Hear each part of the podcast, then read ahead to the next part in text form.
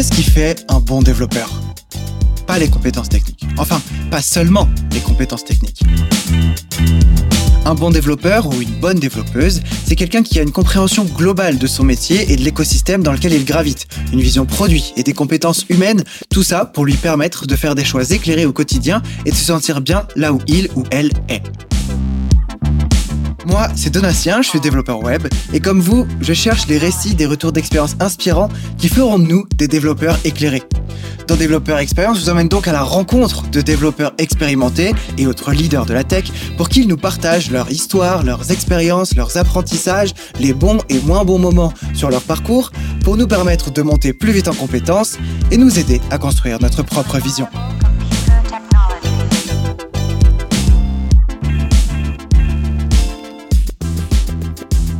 Notre dev du jour a un parcours résolument entrepreneurial alors que lui-même ne s'y prédestinait euh, pas du tout. Diplômé de l'école polytechnique en 2016, il lance sa première boîte à 23 ans alors qu'il n'a même pas terminé ses études. Puis en 2017 débute l'aventure Matera dont il est CTO et co-founder, aventure dans laquelle il est toujours aujourd'hui.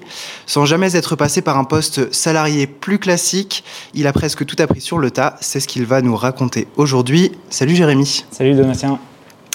Alors euh, là, on est dans les bureaux de, Matera. Euh, comment est-ce que ça se passe, euh, ton bref retour en France? Bah, Ça se passe très bien. J'essaye de, profiter. du coup, vu que je suis en full remote en Allemagne, j'essaye de profiter quand je viens à Paris de faire le plus de relationnel possible et d'humain, de recroiser mon équipe et les autres équipes de la boîte. Donc à chaque fois, ça se passe, ça se passe très bien parce que c'est forcément un peu un manque quand tu es en full remote en particulier, je pense, quand tu as des positions de, management, euh, et encore plus quand euh, on a fait 5-6 ans dans la boîte où je venais au bureau tous les jours et puis d'un coup tu passes en, remote, mais du coup ça se passe très bien. Et du coup, tiens, petite question pour commencer. Quand tu viens ici à Paris, est-ce que tu en profites pour faire des meetings ou des ateliers particuliers qui ont un peu besoin de toi en présentiel ou ça change finalement pas grand-chose? On va dire que j'essaye plutôt de caler mes dates à des moments opportuns. Il y a des moments où j'ai un peu des contraintes, c'est-à-dire que quand j'ai des contraintes perso qui font qu'un week-end euh, je vais être euh, en France ou pas loin de Paris, j'essaie d'en profiter pour que la semaine d'avant ou d'après je sois aussi ici. Mais après, il y a aussi des contraintes où, euh, notamment chaque, pas chaque trimestre, parce que nous on fonctionne en saison de 4 mois et pas de 3 mois, mais tous les 4 mois, on a des événements des fois stratégiques, où on va rediscuter un peu des, des, priorités, de où on va, ou faire un petit peu, prendre du recul sur sur des projets qu'on a fait. Donc j'essaie d'en profiter pour être là quand on fait des points comme ça avec, euh, avec tous les head de la boîte. Euh, et puis pareil, si on a des événements de team building avec, euh, avec la tech et le product, j'essaye de, de, venir à ce moment-là. Ok. Bon, on reviendra sur Matera un, un, petit peu plus tard. pour, pour commencer, pourquoi le dev? Qu'est-ce qui, toi, t'a amené au dev? Alors, ce qui est, ce qui est intéressant, c'est que mon père m'a jamais poussé là-dedans, mais, euh, mais mon père bossait dans l'informatique. Je pense que du coup, bon, j'ai 31 ans. C'est assez rare d'avoir des personnes de ma génération qui ont eu un PC dans les mains à 2-3 ans. Mais moi, j'avais un PC chez moi à cette époque-là, avant même Windows 95. Euh, et je pense que ça y a quand même contribué. C'est-à-dire que même si je l'utilisais euh, très peu et que c'était une fois de temps en temps pour jouer à des jeux vidéo dont la qualité à l'époque était, était Enfin, c'était très qualitatif. Maintenant, ça le serait beaucoup moins, je pense. Euh, ça m'a toujours intéressé de comprendre comment ça marchait. Euh, après, euh, il y a des choses. Mon père, lui, l'utilisait beaucoup plus parce qu'il l'utilisait aussi pour le travail. Et donc, j'ai toujours eu un peu cette curiosité de comprendre comment ça fonctionnait. Puis après, au fur et à mesure que tu grandis, tu commences à jouer à d'autres jeux vidéo parce que tu as l'habitude de jouer à ça. Tu as, un peu ce, mythe, je pense, où ça devenait. je pense que tu vois, quand il y en a qui sont gamins qui rêvent d'être pompiers, bah moi, je rêvais de construire mon jeu vidéo parce que j'étais tellement le, mystère de comment ça fonctionnait et comment tu construisais ça était tel que, que ça m'intéressait pas mal. Et donc après, j'ai commencé à creuser ces sujets-là plutôt pendant mes études et, et, à beaucoup aimer la gratification que tu as quand tu codes et que du coup, euh, tu produis quelque chose et tu vois directement euh, ce que tu as fait. Quoi. En particulier quand tu fais du web où c'est instantané. Tu, quand tu codes quelque chose pendant une heure déjà, euh, tu as la page à côté avec le résultat de ce que tu as fait, quoi, ce qui est super gratifiant. Ouais, clairement. Et du coup, t'es pas allé dans le jeu vidéo malgré ça? Euh, Non, pas du tout, non. Euh, en fait, je pense que bah, déjà les technos pour faire des jeux vidéo, c'est des technos qui sont moins accessibles, je pense en termes, euh, enfin quand t'es gamin, c'est plus dur de monter en compétence sur ce genre de techno. Et, du coup, j'ai commencé naturellement par du web. Et je me suis rendu compte assez rapidement que c'était c'était passionnant et que, que tu pouvais faire des choses super intéressantes. Et je pense qu'en fait, le jeu vidéo, enfin, c'est quelque chose que j'aimais beaucoup à l'époque sur le plan perso, mais c'est pas quelque chose qui Enfin, je dis pas que j'en ferai jamais, mais c'est pas quelque chose qui m'attire autant que ça professionnellement. C'est pas les mêmes challenges. Et en fait, les cycles de développement maintenant euh, sont beaucoup trop longs. Et maintenant que j'ai fait du web, euh, à essayer de vraiment de faire en sorte que, euh, que tu as le time to market le plus rapidement, ou quand tu codes, c'est en production le plus vite possible et que, tu parles d'heures ou de journées au maximum, je me vois pas du tout bosser dans du jeu vidéo, ni même dans de l'industriel par exemple, ou dans d'autres dans d'autres industries où, il faut attendre des années avant de, de mettre en prod. Quoi.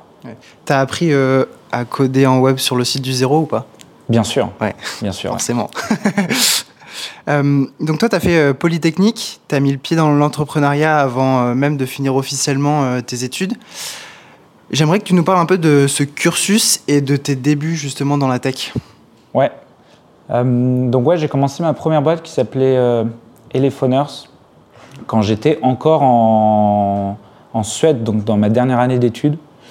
Euh, et ça s'est vraiment fait par hasard, c'est-à-dire que moi, je n'ai pas fait d'études particulièrement sur l'entrepreneuriat. J'ai eu zéro cours qui est lié de près ou de loin à la création d'entreprise ou à, tout ce que tu peux avoir en, entrepreneuriat.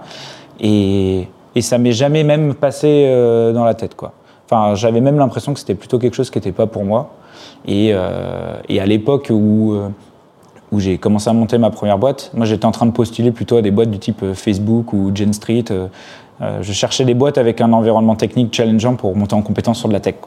Et en fait, ce qui s'est passé, c'est que j'ai fait un stage, euh, juste avant de partir en Suède, j'ai fait un stage dans une startup qui s'appelle Price Match, qui a été montée par euh, notamment les anciens de, founders de, Penny Lane. Et, et en fait, donc, cette boîte s'est revendue à Booking pendant que j'étais en stage là-bas.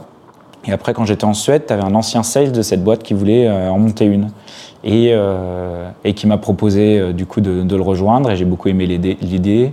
J'étais, euh, je savais que je m'entendais très bien avec lui et que ça allait bien se passer sur le plan humain aussi. Et, et du coup, bah, en termes de challenge, je trouvais ça vraiment assez incroyable, tu vois, qu'on me propose d'être cofondateur alors que j'étais encore en études et en plus j'étais même pas dans le même pays que mes associés à cette époque-là. Et donc, euh, donc j'ai saisi l'opportunité et je me suis lancé là-dessus. Mais ça s'est vraiment fait par hasard. Et même après, quand cette euh, épreuve, c'est, euh, quand cette aventure s'est terminée un an et demi après, bah moi du coup j'avais dû plus ou moins drop out de, mon, de ma quatrième année et je pouvais pas valider mon diplôme. Et donc, euh, j'étais parti pour refaire un master euh, et juste trouver un taf à temps partiel de dev pour, euh, pour payer le loyer. Quoi. Et finalement, bah, j'ai échangé avec pas mal d'entrepreneurs et entre autres mes associés actuels. Et, et, finalement, je me suis relancé dedans alors que j'étais pareil, pas du tout parti pour le refaire. Quoi. Ok. chez Elephoners, vous faisiez quoi? On faisait, on faisait un soft qui mettait en relation des boîtes qui voulaient lancer des campagnes d'appel avec des call centers. Donc il y a eu plusieurs versions de ça, on a pivoté. Au début, on faisait ça euh, euh, plutôt avec des freelances plutôt qu'avec des call centers. Donc c'était des personnes qui ont recruté en freelance, euh, des auto-entrepreneurs, des étudiants, etc.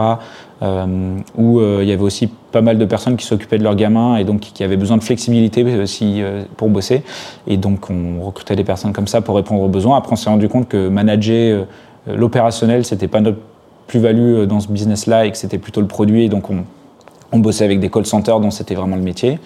Euh, mais on faisait que des campagnes d'appels sortantes. Euh, donc, à l'époque, en tout cas, l'analogie qu'on pouvait faire, c'était plutôt le aircall des campagnes sortantes. Maintenant, je crois que aircall, ils font aussi de l'appel sortant, mais à, l'époque, ils faisaient euh, quasiment que de l'inbound. Et donc, on avait et la marketplace de mise en relation et l'outil de travail des call centers, des téléopérateurs. Ok. Et donc avant ça, tu as fait Polytechnique. toi, qu'est-ce que, comment tu l'as vécu? Qu'est-ce que tu as tiré de, Polytechnique? Moi, je l'ai vu comme un, comme plusieurs choses. Déjà, un puits de connaissances. Enfin, quelque chose qui est vraiment intéressant à Polytechnique, c'est que déjà la première année, on te force à faire, euh, à prendre, euh, je crois, 5 matières sur, euh, sur 8 ou 7 matières sur 9, je sais plus.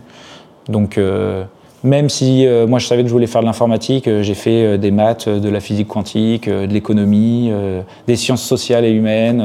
j'ai fait pas mal de choses très variées, ce que je trouve qui est assez intéressant. Et en plus, un truc qui est assez particulier, c'est qu'on va vraiment faire beaucoup de théories encore à cette époque-là. moi, j'ai fait des maths dans un domaine qui s'appelle la théorie de Galois. Je ne sais pas s'il y a beaucoup d'écoles d'ingé qui permettent d'étudier la théorie de Galois. Généralement, c'est plutôt des trucs que tu vois à l'ENS quand tu veux être chercheur ou prof. Et ça m'a donné l'opportunité de, de, prendre des cours vraiment pour le kiff intellectuel et pas juste de l'application en se disant ça va me servir dans mon job plus tard. Après, un autre truc qui est particulier avec l'X, c'est que bah, c'est euh, militaire, donc euh, j'ai fait une formation d'officier à Saint-Cyr. Euh, après, on est une, école de 500 personnes. Par rapport à des universités, c'est rien, mais par rapport à des écoles d'ingé, ça fait des grosses promos. Et vu qu'on est un peu isolé de Paris, tu passes vraiment beaucoup de temps avec ces personnes-là. Vu que c'est militaire, tout le monde est logé là-bas. Et donc, la vie associative et les relations que tu crées avec les gens sont assez, assez fortes. Et donc, c'est une période qui, qui, qui, était vraiment forcément. que je vois avec beaucoup de nostalgie aujourd'hui, bien sûr. Et euh, donc, tu as débuté, toi, dans l'entrepreneuriat très jeune et tu disais qu'en fin de compte, c'était un peu tombé dessus, quoi. Euh, tu penses qu'il y a quelque chose qui a influencé ça? Peut-être euh, ton vécu quand tu étais plus jeune, ou je sais pas si à Polytechnique, il y a un peu ce, truc insufflé de, l'entrepreneuriat?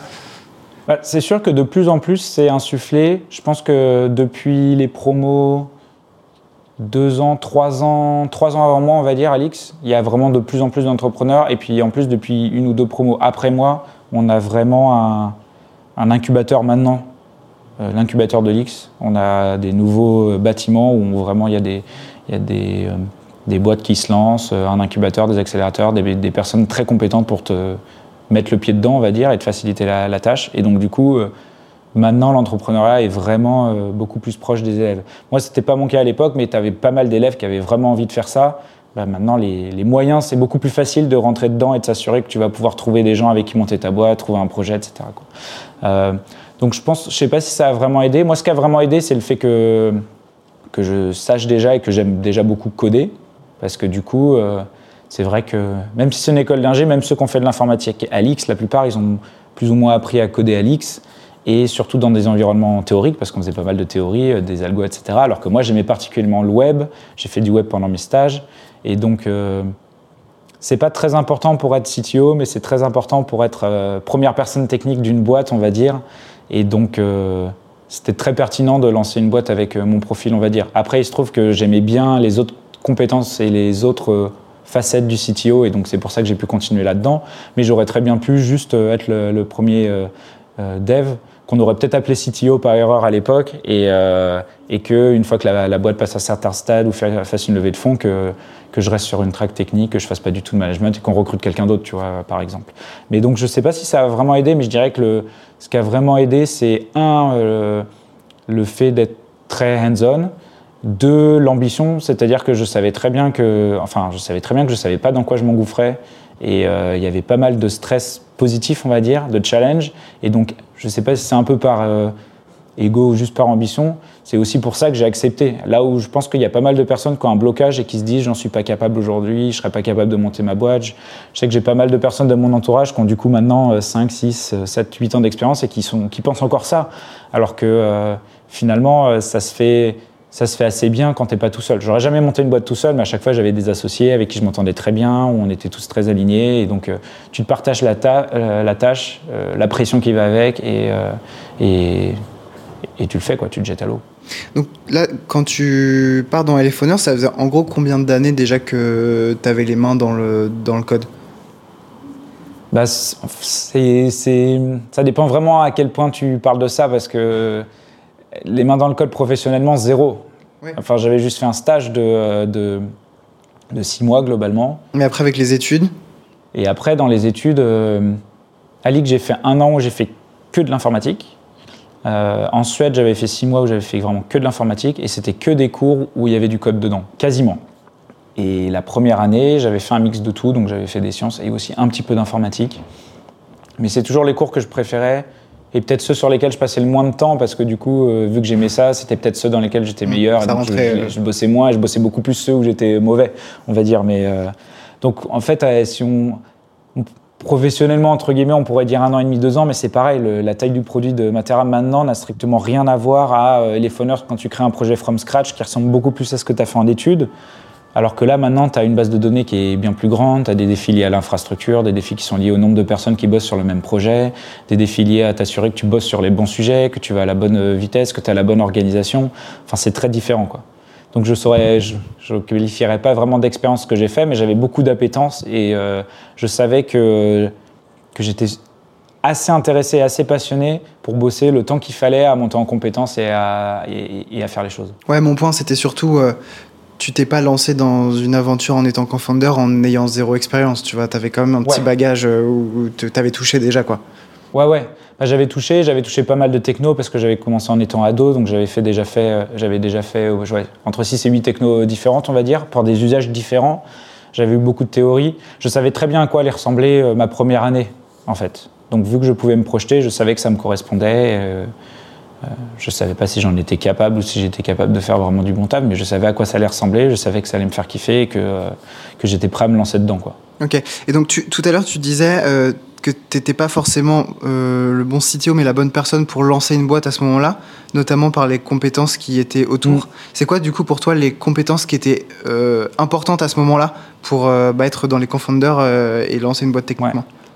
Bah, co-founder, ça reste quand même un métier, un, un rôle stratégique. Donc tu dois quand même être capable de comprendre le, business, le marché, pas autant particulièrement que ton CEO, mais il faut que tu sois capable d'avoir des échanges avec eux, de savoir dans quelle direction va la boîte, euh, comment tu gères l'orga, euh, euh, des fois des choses un peu plus administratives. Il faut, que tu sois prêt à faire ce genre de choses, qui prend aussi du temps, euh, prêt à faire pas mal de recrutement, à être capable de définir le besoin dont tu as besoin dans, ta boîte en termes de recrutement, même si ce n'est pas des recrutements techniques, être capable d'évaluer des personnes euh, qui ne sont pas techniques pour leur, euh, leur job, ou recruter tes premiers euh, commerciaux, opérationnels, marketing, etc.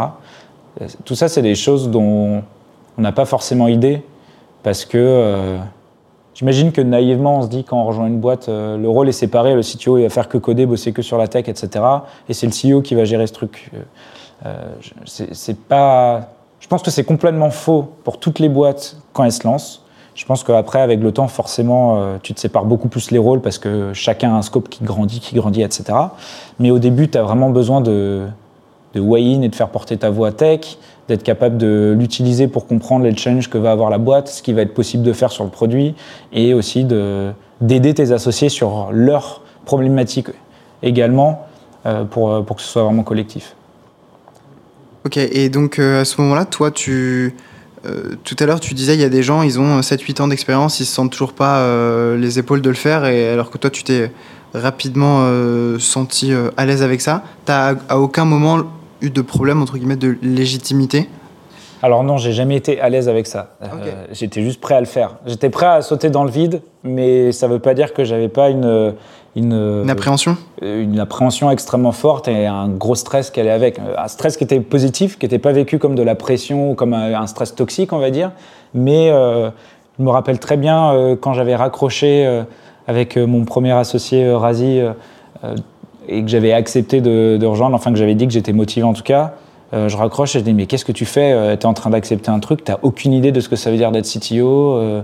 Euh, T'es un pauvre étudiant euh, à l'autre bout du monde, enfin pas à l'autre bout du monde, mais qui est pas dans le même pays et tout. euh, Est-ce que t'es pas en train de casser, euh, de rompre la confiance et de, te survendre de ouf quoi Mais et puis c'est tou- c'est toujours pas, c'est toujours pas confortable entre guillemets. Je pense que ton rôle quand t'es C-level ou que t'es cofondateur, il est jamais confortable parce que Enfin, si tu restes dans ta zone de confort, il y a plein de choses que tu fais pas pour, euh, pour le rôle, je pense.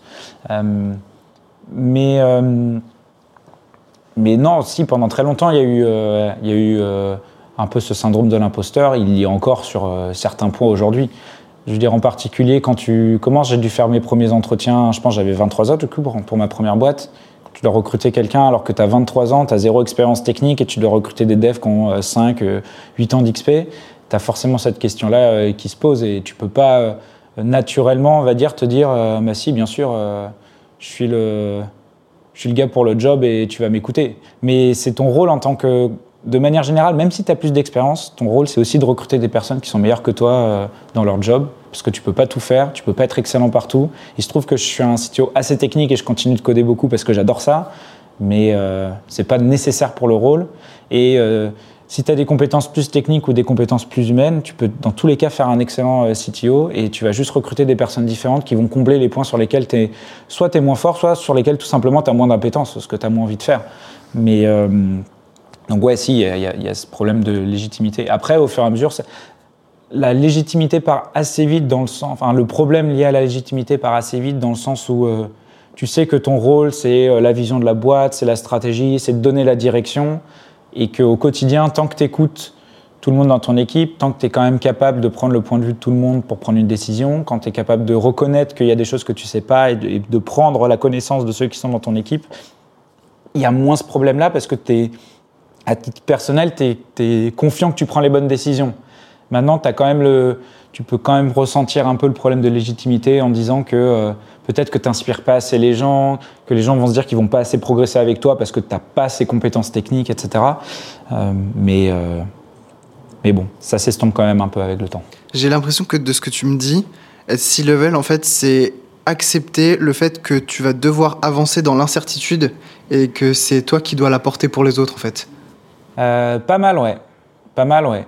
C'est marrant parce que j'avais quelqu'un de mon équipe qui m'avait dit il y a pas il y a quelques années, euh, quand, dans un one-one où on se faisait du feedback, qu'il appréciait beaucoup que j'ai. Euh, que quand j'annonce les choses, euh, les changements d'orga ou dans quelle direction on va, ou etc., je l'annonce avec beaucoup d'assurance, alors qu'il avait conscience que je ne pouvais pas être sûr à 100% de toutes les décisions que je prenais ou qu'on prenait en tant qu'équipe. Et que, mais c'est ça l'entrepreneuriat, de, de, de, faire des erreurs aussi, de, de faire des paris de savoir à quel moment tu peux pas, tu, c'est pas le moment de faire des paris et tu, tu prends la sûreté, mais de savoir aussi à quel moment c'est là que tu dois faire des paris, que tu dois avoir une conviction et, et porter la conviction. Et donc c'est ton rôle en tant que manager de manière générale, pas juste C-level, de l'apporter avec beaucoup de conviction, parce que c'est ta conviction et la confiance que tu as en euh, là où va le business qui fait que euh, ceux qui sont dans ton équipe vont aussi avoir cette conviction, cette motivation, cet engagement et, que tout le monde va ramer. Euh, aussi fort euh, que possible pour, euh, pour, euh, pour aller dans la même direction. Quoi. Feindre la confiance, c'est le meilleur moyen pour que les gens adhèrent à, ton idée quoi, et te suivent. Bah, tu feins pas vraiment la confiance parce que les gens savent en quoi ils se lancent dans, un start, quand ils vont dans une start-up. Ils savent que, que tu n'es pas sûr que, ça, enfin, que ça peut toujours. tu peux toujours avoir des problèmes qui font que que ta boîte va, va pas marcher finalement, ou en tout cas qu'elle va devoir s'arrêter, que l'aventure va s'arrêter, ou que tu vas prendre des décisions, etc. Donc tu le feins pas, mais es quand même, tu dois quand même être un moteur pour ton équipe et apporter euh, euh, enfin, finalement, c'est un peu ça le leadership. Et en fait, chaque manager à son niveau va aussi le faire. Même, euh, même le management intermédiaire de la boîte, bah, c'est même pas eux qui prennent les décisions. Donc, potentiellement, ils ont peut-être plus de mal même à y croire parce que ça vient pas d'eux, etc. Mais ils doivent quand même le transmettre à leur équipe avec beaucoup de, de confiance parce que c'est ça qui motive les équipes. Ça veut pas dire que les équipes sont, sont dupes et, euh, pensent que, tout va marcher à 100%. Dès que quelqu'un est là depuis six mois, dans une boîte, il, sait de toute manière qu'il y a des décisions qui sont prises, qui sont mauvaises, que ça marche pas. Ce qui est important, c'est d'avoir confiance que euh, tu es capable de le détecter assez tôt, que, euh, que tu n'as euh, pas des erreurs et que tu fermes pas les yeux sur des erreurs que tu as pu faire et que tu essayes de t'améliorer pour pas refaire les mêmes deux fois. Quoi. Donc là, si on prend le début de Téléphoneur, c'était 2016 ou 2017 Le début de Téléphoneur, c'était 2016. 2016, donc ça veut dire que ça nous fait 7 ans. Euh, donc du Jérémy qui commence euh, en étant en mode euh, je sais pas du tout dans quoi je m'engage, mais let's mm. go, au Jérémy d'aujourd'hui, tu as énormément forcément appris, progressé, principalement sur le tas, j'imagine. Comment est-ce que tu fais toi pour monter en compétence sur tous les sujets, bah, déjà tech, mais surtout tout ce qui va autour Parce que là, tu m'as parlé beaucoup de business, de management, etc. Comment est-ce que tu as fait pour apprendre sur tout ça? Ouais. Il y a pas mal de choses. Déjà, quand on était euh, associés, on était très proche de nos fonds d'investissement et les premiers fonds qu'on prenait, on prenait toujours des fonds qui étaient des anciens entrepreneurs, par exemple, des personnes qui étaient. On prenait pas des fonds financiers, on prenait des fonds avec qui on avait une, une forte confiance et un lien qui était plus humain. Et euh, par exemple, un de nos premiers. Euh, enfin, nos business angels, par exemple, bah, c'est justement ceux qui ont monté Price Match et, et qui ont, monté Penny Lane maintenant. Ils avaient investi chez les Phoners. Euh, ils nous aidaient beaucoup opérationnellement euh, euh, sur la stratégie. Je crois qu'on faisait des calls toutes les semaines avec eux, par exemple. Et donc, ils nous aidaient beaucoup à construire une boîte, à savoir comment faire des recrutements. Moi, les personnes que je voyais en entretien, le CTO de Penny Lane, Quentin, les voyait aussi et m'aidait à, m'aidait à m'assurer que je validais les bonnes compétences chez ceux que je voulais recruter. Et euh, par exemple, il y a un des entretiens, enfin l'un des premiers entretiens, il m'avait dit non, ce profil-là, du coup, c'est pas ça que tu veux parce que tu as besoin de ça, ça, ça, etc. Donc tu, tu, progresses beaucoup avec ça. Et ça a continué du coup avec euh, Matera, Illico à l'époque, où on, on recrutait, euh, enfin, que ce soit pour du recrutement des questions stratégiques, on était assez proche de nos investisseurs qui, eux, du coup, ont vu beaucoup de boîtes et peuvent beaucoup t'aider sur ces plans-là. Après, juste en tant que CTO, j'ai fait beaucoup d'échanges avec des CTO qui avaient plus d'expérience que moi. Je continue d'en faire encore aujourd'hui euh, dès que j'ai une problématique particulière, ou même quand j'ai pas de problématique, je m'assure juste d'avoir des échanges assez fréquents avec, euh, avec des personnes. Et je commence tout juste, on va dire, depuis un an, à avoir des échanges dans l'autre sens où c'est moi qui et le sentiment d'apporter aussi quelque chose avec ceux avec qui j'échange. Euh, mais, euh, mais je continue d'essayer de parler avec beaucoup de personnes, que ce soit des personnes euh, dans des boîtes plus avancées qui du coup ont peut-être vécu des challenges de scale ou d'organisation qui sont ceux qu'on va connaître dans un ou deux ans. En tout cas, pendant le moment où on était en train de recruter beaucoup, j'essayais vraiment de voir des boîtes qui avaient deux, trois ans d'avance sur nous en termes organisationnels pour m'assurer qu'on allait prendre les bonnes décisions, pas faire les mêmes erreurs, etc.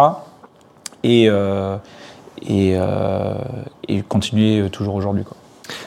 Donc en fin de compte, euh, c'est vrai que quand on, se dit quand on lance une boîte, on peut avoir cette euh, idée ou impression qu'on est un petit peu tout seul. Mais du coup, de ce que je comprends par rapport à ce que tu dis vis-à-vis des, investisseurs, c'est qu'ils ont aussi un rôle de conseil sur lesquels tu peux t'appuyer. Et en fin de compte, tu n'es pas juste tout seul avec tes cofondeurs. Ils sont aussi là pour apporter leur expérience de toutes les boîtes qu'ils ont vues pour te mm. permettre d'éviter les grosses erreurs et d'aller directement aux bons endroits. Quoi. Absolument. Après, je pense que ce n'est pas le cas de tous les fonds, mais je, pense que c'est pour ça que c'est très important aussi de choisir les bons fonds.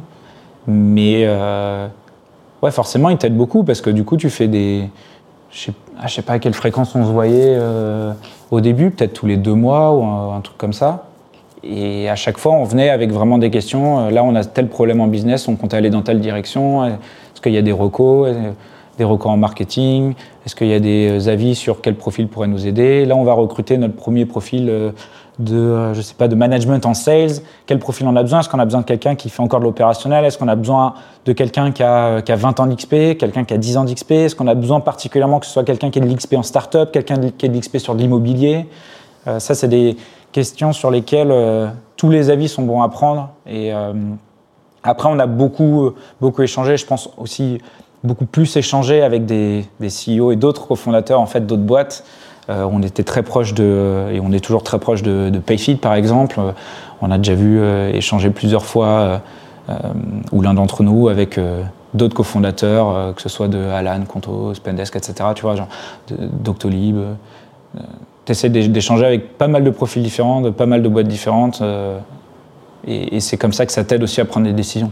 C'est des gens que tu connaissais avant ou euh, c'est des gens que tu as contactés au fur et à mesure sur le chemin parce que tu étais euh, en tant que CTO d'une boîte? Parce que moi, ce qui me vient un peu spontanément en tête, c'est je me dirais, euh, peut-être que si tu les contactes, il y a un peu ce truc concurrentiel où on monte tous les deux une boîte, donc un peu méfiant, tu vas pas vouloir forcément échanger. À quel point est-ce que la parole justement est libérée entre les boîtes et entre les CTO Alors il n'y a pas du tout ça, non.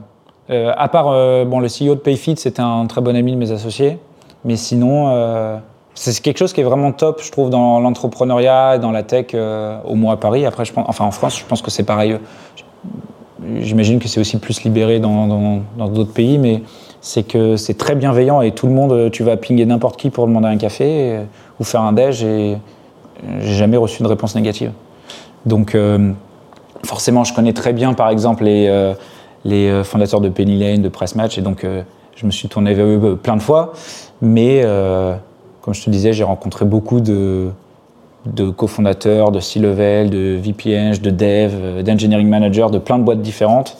Et, à chaque fois, je les connaissais pas avant. Et j'envoie un message ouais, est-ce que tu es chaud pour faire un déj Ton expérience là-dessus pourrait, pourrait m'aider? J'ai telle problématique ou est-ce qu'on peut catch up? Tu as un réseau notamment qui s'appelle TechRox où tu as beaucoup de, de de tech leader, après donc de, de manager et de C-level notamment. Et c'est pareil, c'est un puits de connaissances euh, absolue et de bienveillance euh, absolue. Et tu parles à des personnes extrêmement compétentes qui ont vu beaucoup, beaucoup de choses. Et que ce soit pour des sujets techniques ou plutôt métiers organisationnels, business, tu énormément de personnes qui peuvent t'aider et qui sont très intéressées pour le faire. J'ai l'impression qu'il y a un aspect un peu rassurant là-dedans, dans le fait d'avoir cet entourage. Est-ce que toi, tu Il y a eu des fois où tu avais vraiment des problématiques et tu as parlé à quelqu'un, tu as fait un déj ou quelque chose comme ça et ça a permis de te débloquer? Euh, À un moment, je me posais pas mal la question de recruter un VPN pour m'aider.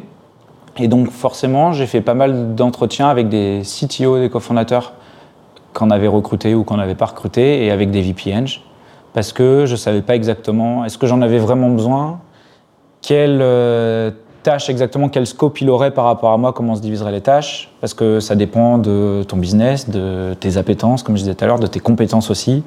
Euh, et donc, bon, à l'époque, euh, à l'époque, j'avais décidé que finalement, j'en avais pas forcément le besoin. après, j'en ai eu un pendant quelques temps. Maintenant, je suis à nouveau tout, seul, entre guillemets, enfin sans, sans VPN. Donc, ouais, sur cette problématique-là. Après, il y a des moments où tu as juste des petites frustrations, on va dire, dans ton équipe euh, qui remontent, je sais pas, euh, peut-être sur, euh, sur le support. et donc, tu essaies de voir comment tu peux améliorer la gestion du support dans tes équipes. Donc, des tickets qui sont faits par tes clients et qui remontent jusqu'à l'équipe dev. donc, tu fais des calls avec une dizaine de boîtes pour voir comment eux ils gèrent le support, est-ce que c'est un problème, comment ils s'organisent, pour voir ce que tu peux prendre, etc. Donc ça, c'est deux exemples de sujets particuliers sur lesquels j'ai demandé de l'aide, mais c'est pareil quand j'avais le, la, première question d'orga qu'on avait purement en tech, c'était euh, est-ce qu'on recrute des managers qui ont encore les mains dans le cambouis ou qui font que du management? Bah, Ça, c'est pareil, je parlais avec beaucoup de personnes pour avoir les points de vue de tout le monde. Tu as pas mal de ces questions où, en fait, euh, on pense qu'il y a énormément d'enjeux au sens où euh, il y a une solution qui est bonne et l'autre qui est mauvaise, donc j'ai pas envie de faire la, connerie. Alors qu'en fait, tu as un spectre de bonnes réponses qui est assez élevé. Ça dépend beaucoup de comment toi tu t'organises pourrait très bien avoir une boîte, euh, deux boîtes qui font la même chose et qui ont exactement la même performance avec euh, des managers qui sont pure management et puis des managers qui ont encore les mains dans le cambouis. C'est juste que tu dois t'organiser différemment, peut-être que tes process seront différents, peut-être que les profils que tu vas recruter sont différents. Euh, donc je pense que dans, des fois, on surestime peut-être le, le, challenge que ça va être, enfin le problème que ça pourrait être. mais mais ouais, c'est important, je pense, d'échanger et je trouve que c'est quelque chose qui est vraiment top sur l'environnement, que les gens soient aussi accessibles, même des personnes qui. Euh, enfin, moi, quand je contactais des cofondateurs, c'était des personnes qui étaient encore cofondateurs euh, d'une boîte euh, qui était encore en grosse, grosse croissance et qui avait beaucoup plus de problèmes et d'organisation à gérer que moi parce que c'était des boîtes beaucoup plus avancées et les gens étaient toujours dispo. Ok. Quelles compétences non techniques tu dirais que tu as apprise et que tu trouves aujourd'hui essentielle dans ton taf? La communication. C'est pas trop une surprise parce que c'est enfin, assez bateau, mais euh, une majorité des problèmes que tu rencontres dans une boîte à partir d'une certaine taille, c'est lié à la communication. Je pense que jusqu'à environ entre 35 et 50, généralement tout le monde dans la boîte sait ce que tout le monde fait. Euh, probablement que toutes les boîtes ont un hands-on euh, toutes les semaines où quelqu'un présente un sujet, on va dire. C'est la taille d'équipe où tu arrives encore à présenter quasiment 100% euh, des, choses qui sont faites dans la boîte, que ce soit des, choses faites par l'équipe produit, des choses faites par l'équipe tech, marketing, etc. Tu arrives à présenter tout, tout le monde a une overview sur tout, donc tu arrives à communiquer sur tout, donc tu n'as jamais de problème. Maintenant, ça commence à être beaucoup plus euh, complexe. Là, nous, on est, euh, plus de 200. Tu peux pas te permettre de présenter l'intégralité des choses qu'on fait, par exemple en tech and product, à l'intégralité de la boîte. Donc tu dois trouver les bons euh, les bonnes fréquences de communication, les bons euh, moyens de communication pour communiquer les bonnes choses, euh, pour que les bonnes personnes soient au courant, que tu sois aussi un peu inspirant, que tu donnes. Enfin, t'es pas obligé de communiquer que des choses qui sont utiles. Enfin, encore un hands-on toutes les semaines, et je pense que tu as pas mal de personnes qui. Enfin, ce, dont on communique ne sert pas dans le taf quotidien des gens, mais c'est quelque chose qui est important pour nous en termes de transparence, de communiquer sur les chiffres de la boîte, toutes les décisions qu'on est en train de prendre, etc. par exemple. Et donc ça, je pense que c'est un très gros challenge. Et donc forcément, j'ai beaucoup progressé et je continue encore de faire des erreurs de communication, euh, pas plus tard que euh, la semaine dernière où on a changé quelque chose un peu dans notre, dans orga et, euh, et j'aurais pu le communiquer plus tôt aux équipes et notamment à certaines personnes, certaines équipes qui n'ont pas été au courant alors qu'ils étaient impactés quand même. Donc je pense que la communication, c'est le, le plus important. Comment est-ce que tu fais pour euh, mettre la communication au cœur de la culture et de s'assurer que bah, elle est toujours euh, proactive, tu vois, et qu'elle est toujours là, quoi? Parce que c'est comme tu le disais, euh, excuse-moi de te couper, mais à, une certaine échelle, tu, naturellement, ça, ça s'enraye. Et du coup, euh, moi, je l'ai vu aussi dans des boîtes où, effectivement, euh, euh, même en tech, tu sais plus où est-ce que on va en produit, etc. et de l'autre côté, en support, où les sales ils sont déconnectés aussi. Et comment est-ce que tu fais, ouais, justement, pour t'assurer que tout ça, ça se perd pas à mesure que tu grandis? Bah, En fait, déjà, il faut accepter des deux côtés, hein, que ce soit les cofondateurs, les c comme tous les collaborateurs de la boîte doivent accepter que c'est juste impossible qu'il y ait aucune erreur qui soit commise, pas de communication, pas de frustration, etc. Et une fois que tu l'acceptes, je pense que déjà tu gagnes pas mal en, maturité, ce qui fait que tu es moins frustré parce que tu comprends que quand il y a un souci qui est fait, c'est pas volontaire, c'est pas parce qu'on a essayé de garder du flou, de mettre quelqu'un dans, dans, le brouillard. Euh, et, euh, donc ça, je pense que c'est un, premier truc, même si c'est quelque chose sur lequel la, boîte ou les cofondateurs ont peu d'influence, mais je pense que c'est important pour tout le monde de réaliser. Mais en fait, euh, oui, euh, chaque fois qu'il y a une frustration, euh, il y a plein de choses qui auraient pu être très mal faites, très mal fait. Et, et le truc qui est assez important, c'est d'avoir une culture du feedback et de la transparence dans la boîte. Tant que tu as de la transparence et tant que tu arrives à faire remonter du feedback, à les prendre en compte et à montrer que tu les prends en compte, c'est ça qui est le plus important, je pense. Parce que du coup, euh, compte les remonter en one-one parce que tu fais euh, des one-one toutes les euh, semaines ou toutes les deux semaines avec chaque personne, avec les personnes qui managent dans la boîte. tant que tu as des canaux très différents, que ce soit des, des sondages ou même nous, on fait un. On a un point tous les mois maintenant. À un moment, on le faisait toutes les deux semaines où tu as le CEO, mais des fois, il est remplacé par d'autres C-level, où n'importe qui dans la boîte peut poser des questions anonymes et on répond c'est le genre d'endroit où on remonte du feedback. Quand tu as des personnes qui vont demander, euh, euh, je sais pas, est-ce que tu penses qu'il y a euh, euh, des problématiques de management dans la boîte et des managers qui font assez mal le taf de management, bah c'est tu arrives comme ça à récupérer des feedbacks que c'est peut-être un sujet sur lequel tu peux t'intéresser, creuser, tu commences à creuser ce sujet-là, à demander à tout le monde de le creuser ce sujet en one-one, tu fais remonter les problématiques et hop, tu essaies de résoudre les problèmes en, apportant de la formation, en, euh, recrutant des profils différents, en apportant un coaching personnalisé à quelqu'un, euh, etc. Et donc, quel que soit le sujet de la boîte, tant que tu as toujours des canaux de communication et de la confiance qui fait que tu sais que si quelqu'un a un problème, il va en parler, et que toi, tu prends toujours ça en compte pour essayer de t'améliorer, euh, c'est comme ça que tu crées une relation de confiance qui fait que, que tu t'améliores en communication. parce que dès que tu brises la relation de confiance, tu n'as plus les feedbacks, et donc tu t'améliores plus autant en tout cas. Ok, confiance, et j'ai l'impression qu'il y a aussi de l'ouverture qui est pas mal prônée. Quand tu dis euh, euh, les questions anonymes où on y répond, etc., enfin ouverture slash transparence, tu vois, euh, je trouve qu'il y, y, a un peu ça. Tu... C'est un truc sur lequel vous, entre guillemets, formez ou appuyez volontairement chez vos managers pour qu'ils soient dans cette posture-là? Alors, nous, ça fait partie des valeurs de la boîte, la transparence. Et donc, oui, d'un côté, c'est quelque chose euh, qu'on essaie de pousser le plus possible, mais de l'autre, c'est quelque chose qui est censé faire partie de la culture et être naturel. C'est-à-dire que je pense que naturellement, les managers euh, sont transparents parce que euh, nous, on l'est en tant que cofondateurs, les C-level le sont.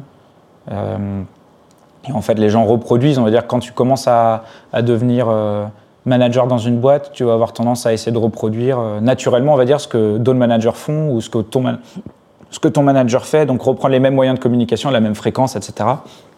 Et donc quand tu es transparent, enfin quand tes managers sont transparents, quand la boîte est transparente, essaie de communiquer, euh, essaie de toujours prendre des décisions en incluant les gens, euh, bah, naturellement tu vas avoir tout le monde dans la boîte qui le fait. Donc on appuie dessus euh, au sens où c'est super important pour nous et on ne veut pas laisser passer de choses qui ne sont pas transparentes. mais c'est tellement présent que c'est censé être naturel. Ok, je vois. Bon, là, on a un peu glissé euh, du coup sur, euh, sur Matera. Euh, est-ce que si on rembobine un peu, fin de LF Honors, tu débutes Matera à l'époque Illico Pro, c'est ça? Ouais. comment ça se passe le départ? Comment ça se passe? Alors, donc Graf et Victor, ils étaient mes deux associés, donc ils étaient potes en école de commerce. Ils voulaient monter une boîte ensemble, particulièrement sur l'immobilier. Et en fait, ça faisait déjà neuf mois à peu près qu'ils avaient ce projet-là. Je ne sais plus si ça faisait 9 mois qu'ils savaient déjà qu'ils allaient partir sur le syndic, mais en tout cas, ils avaient déjà défriché un peu le terrain. Et, euh, du coup, donc, ça faisait ça faisait 6-9 mois qu'ils cherchaient un CTO. Euh, ils n'avaient pas réussi à trouver euh, un cofondateur. Et donc, par exemple, Victor avait fait le wagon, un bootcamp pour commencer à pouvoir bosser un peu sur le produit pour pas retarder le business et pouvoir présenter, commencer à présenter des choses à des investisseurs ou à des clients. Donc moi, quand je les rejoins, il y avait déjà un petit MVP qui avait été fait, qui était très fonctionnel. Ils avaient des premiers clients qui allaient commencer la bêta test, on va dire. Euh, ils avaient même déjà échangé avec des fonds sur, euh, sur l'idée, euh, etc. Et, et donc j'avais vu pendant l'été 2017 Victor et Raph chacun séparément, parce que c'était pendant les vacances. Et, et donc moi j'avais beaucoup accroché avec eux sur le plan humain, sur le feed bien sûr. Et j'aimais beaucoup l'idée du projet. La première raison c'était que c'était un projet qui a un impact positif dans lequel tu t'identifies, aucun problème pour se lever le matin et dire que ton taf, c'est de, résoudre tous les problèmes que les gens ont à gérer leur propriété et, euh, ramener du bien-être et du positif dans la relation qu'ont les gens avec euh, leur logement. Et le troisième sujet, c'était l'ambition. Je j'aurais pas remonté une boîte si c'était pour faire quelque chose de, entre guillemets, simple. Alors je pense que tu n'as jamais rien qui est vraiment simple. moi, à cette époque-là, c'était vraiment sur le but technique. Je voulais que le produit soit complexe et que du coup, il y a un vrai enjeu et que la tech soit au cœur du succès de la boîte. Et donc, euh, clairement, euh, bah, la copropriété, c'est un enfer côté métier, c'est super complexe. Tu as de la comptabilité, du financier, euh, du métier avec la gestion des travaux, des sinistres, des fuites d'eau, des assurances, plein de prestats différents. Donc tu dois maîtriser beaucoup de choses pour faire un bon produit. Et ton produit doit être capable de faire beaucoup de choses. Donc tu sais que tu vas avoir un sacré paquet de taf. et essayer d'automatiser des choses que les gens font. Enfin, automatiser des choses qui sont aussi de l'ordre de l'humain, quand tu veux essayer de simplifier la gestion qu'ont euh, des copropriétaires de la relation avec leurs fournisseurs, euh, ça commence à être dur quand tu essaies d'automatiser des process où dedans il y a de l'humain. Euh, et donc tout ça, ça m'intéressait beaucoup. Et il y avait une ambition dès le, début d'être européen, pas de faire ça une petite boîte pendant un an ou deux ans et de la revendre, mais d'être vraiment un leader européen et de vraiment tacler le problème de tacler le problème euh, qu'il y a sur le marché. Et donc, euh, c'est pour ça qu'on a commencé à bosser ensemble et, euh, et, ça a bien matché, donc on a continué. Tu les as connus comment? Vraiment par hasard, hein. vu qu'il cherchait un CTO, Raph il a contacté pas mal de personnes sur LinkedIn, ça n'a pas matché visiblement avec pas mal de monde. Après, il est rentré par hasard en contact avec mon ancien associé, qui lui a dit qu'on fermait la boîte et que peut-être que j'étais dispo. Et c'est comme ça que on a été mis en relation. Ok, donc tu parlais de la technicité d'un point de vue métier par tous les aspects que touche la copro. Euh, est-ce que c'est une complexité qui s'est traduite aussi dans la technique ou pas? Ah oui, absolument. C'était ça que je vérifiais surtout au début. C'est-à-dire que si, as des... si le métier est complexe, mais que derrière le produit que tu veux faire, il est super simple et que tu sais qu'au bout de deux ans, tu arrêteras de dev dessus et tu vas faire de la maintenance, ça ne m'intéressait pas du tout à l'époque. Je pense que mon avis a un peu changé maintenant. C'est-à-dire que si je devais remonter une boîte, je m'intéresserais purement au problème métier que ça résout. Et euh, j'en aurais beaucoup moins à faire de à quoi ressemblerait le produit, la tech, tant que, c'est une facette importante du business. Mais euh, à, l'époque, c'était assez important parce que je voulais continuer à monter en compétences. En fait, le truc que je voulais éviter, c'était de rebosser un an sur une boîte qui n'allait pas marcher. Parce que vu que je l'avais déjà fait pendant un an, un an et demi, même si tu recrutes personne, tu mets, as plein de problèmes que tu n'as pas parce que la boîte n'a pas scalé. J'avais pas envie de remonter un truc pendant un an qui ne scale pas, où j'allais galérer parce qu'en plus en parallèle je faisais un master, j'allais galérer financièrement pour, euh, pour que ça, ça foire au bout d'un an et que tu dises bon ben tant pis si, si j'avais pas fait ça, tu vois, j'avais, peur de pas acquérir de nouvelles compétences, tu vois. Alors que là je savais que euh, que c'était un environnement super différent, euh, qu'il y avait toute la partie copro qui était aussi très intéressante, que j'aurais continué à apprendre des choses. Et finalement, je pense que c'est pas un critère que, qui, est, le plus important. Je savais aussi que j'allais me marier avec mes associés et c'était aussi, euh, aussi le plus important. Quoi. Le fit humain, c'est un truc que, que tu as considéré de manière euh, primordiale? Ah, Je pense que c'était quand même de très loin le numéro un. C'était de très loin le numéro un. Et c'était aussi de très loin le numéro un pour eux. Je pense que c'est primordial. Déjà parce que si tu regardes les stats, tu as plus de 90% des boîtes qui foirent parce que tu as un conflit entre associés. Après, ça, ce conflit entre associés, ça ne veut pas dire que ça ne fit pas. Ça veut potentiellement dire qu'ils n'ont juste pas la même vision du business, ce qui peut aussi arriver plus tard. Mais, euh, mais sur le plan humain, euh, enfin, c'est quand même dur de monter une boîte. surtout avec l'ambition qu'on avait. Donc on savait qu'on allait cravacher, cravacher pendant très longtemps et on était prêt à le faire. Si tu le fais, mais que tu n'es pas super heureux de retrouver tes collègues et tes associés le matin, tu te rajoutes une difficulté inutile. Quoi. Donc, ouais, c'était super important. Et alors justement, toi, si tu les connaissais pas avant, euh, les gars, ils arrivent, ils te contactent. Comment est-ce que tu fais pour t'assurer que ça va fitter Justement, c'est quoi les éléments que tu regardes? Est-ce que tu te dis, OK, on part une semaine en vacances ensemble pour voir si on arrive à vivre ensemble, tu vois? Bah, Déjà, monter une boîte, quand tu t'associes, généralement, c'est pas du jour au lendemain. Tu vas avoir cette phase initiale où tu vas commencer à creuser le business, à travailler sur ton produit. Euh, ça peut durer plusieurs mois. C'est un peu ta période d'essai, elle est beaucoup plus longue en fait. Euh, donc là, c'était globalement le cas. Bah, déjà, moi, quand je les ai rencontrés, donc j'avais fait un déj avec l'un, j'avais bu des bières avec l'autre. Après, on s'est revus. Ils m'ont invité plusieurs fois euh, le week-end euh, euh, pour manger avec eux, voir comment ils bossaient, où ils en étaient, etc. Donc c'est des moments où tu commences à avoir des interactions. Tu parles aussi de ce que tu fais sur le perso, de ce que tu aimes, etc. et puis après, on commence vraiment à taffer ensemble. Donc pendant plusieurs mois, je commence à vraiment bosser sur le produit, bosser avec eux. Et tu as, le temps de bosser ensemble et de te dire, bah, en fait, soit on a besoin de quelqu'un d'autre ou moi j'ai besoin d'un autre projet soit euh, ça fit pas assez et, du coup on préfère arrêter là. Et toi, à l'inverse, euh, le sentiment que tu as eu pendant tout, ce process-là, ça a été quoi? Euh, Ça commence à remonter. C'est vrai qu'à cette époque, c'était la tête dans le guidon. J'essayais vraiment de faire le minimum de, pour mes études, tu vois, et de pouvoir passer le plus de temps sur le produit, sur le dev et bosser dessus à, fond. Je saurais, pas, je saurais pas te résumer comment j'ai vécu cette période-là. En fait, euh, c'était, c'était déjà très challengeant sur le plan business parce qu'en fait, vu qu'ils avaient déjà commencé l'idée, il y avait des discussions avec des investisseurs, il y a des investissements qu'on pensait aller, qui allaient se faire qui se sont pas faits. Euh, on a commencé la boîte, on n'était pas que tous les trois parce qu'on avait déjà euh, deux autres devs qui étaient avec moi. Euh, le produit, on n'est pas parti de zéro parce qu'il avait déjà fait un petit MVP, donc j'essayais de voir tout ce qu'on pouvait améliorer dessus. On était déjà dans une optique où je me suis un peu mis dans un tunnel pour essayer d'apporter le plus de valeur, aller le plus vite, pouvoir. Euh, en fait, on avait, euh, c'est un secteur comme je disais qui est très complexe, donc tu as une sacrée barrière à l'entrée sur le socle de base que doit être capable de faire ton produit avant de pouvoir vraiment dire que tu as déjà que tu réponds aux besoins et ensuite pouvoir valider ton product market fit.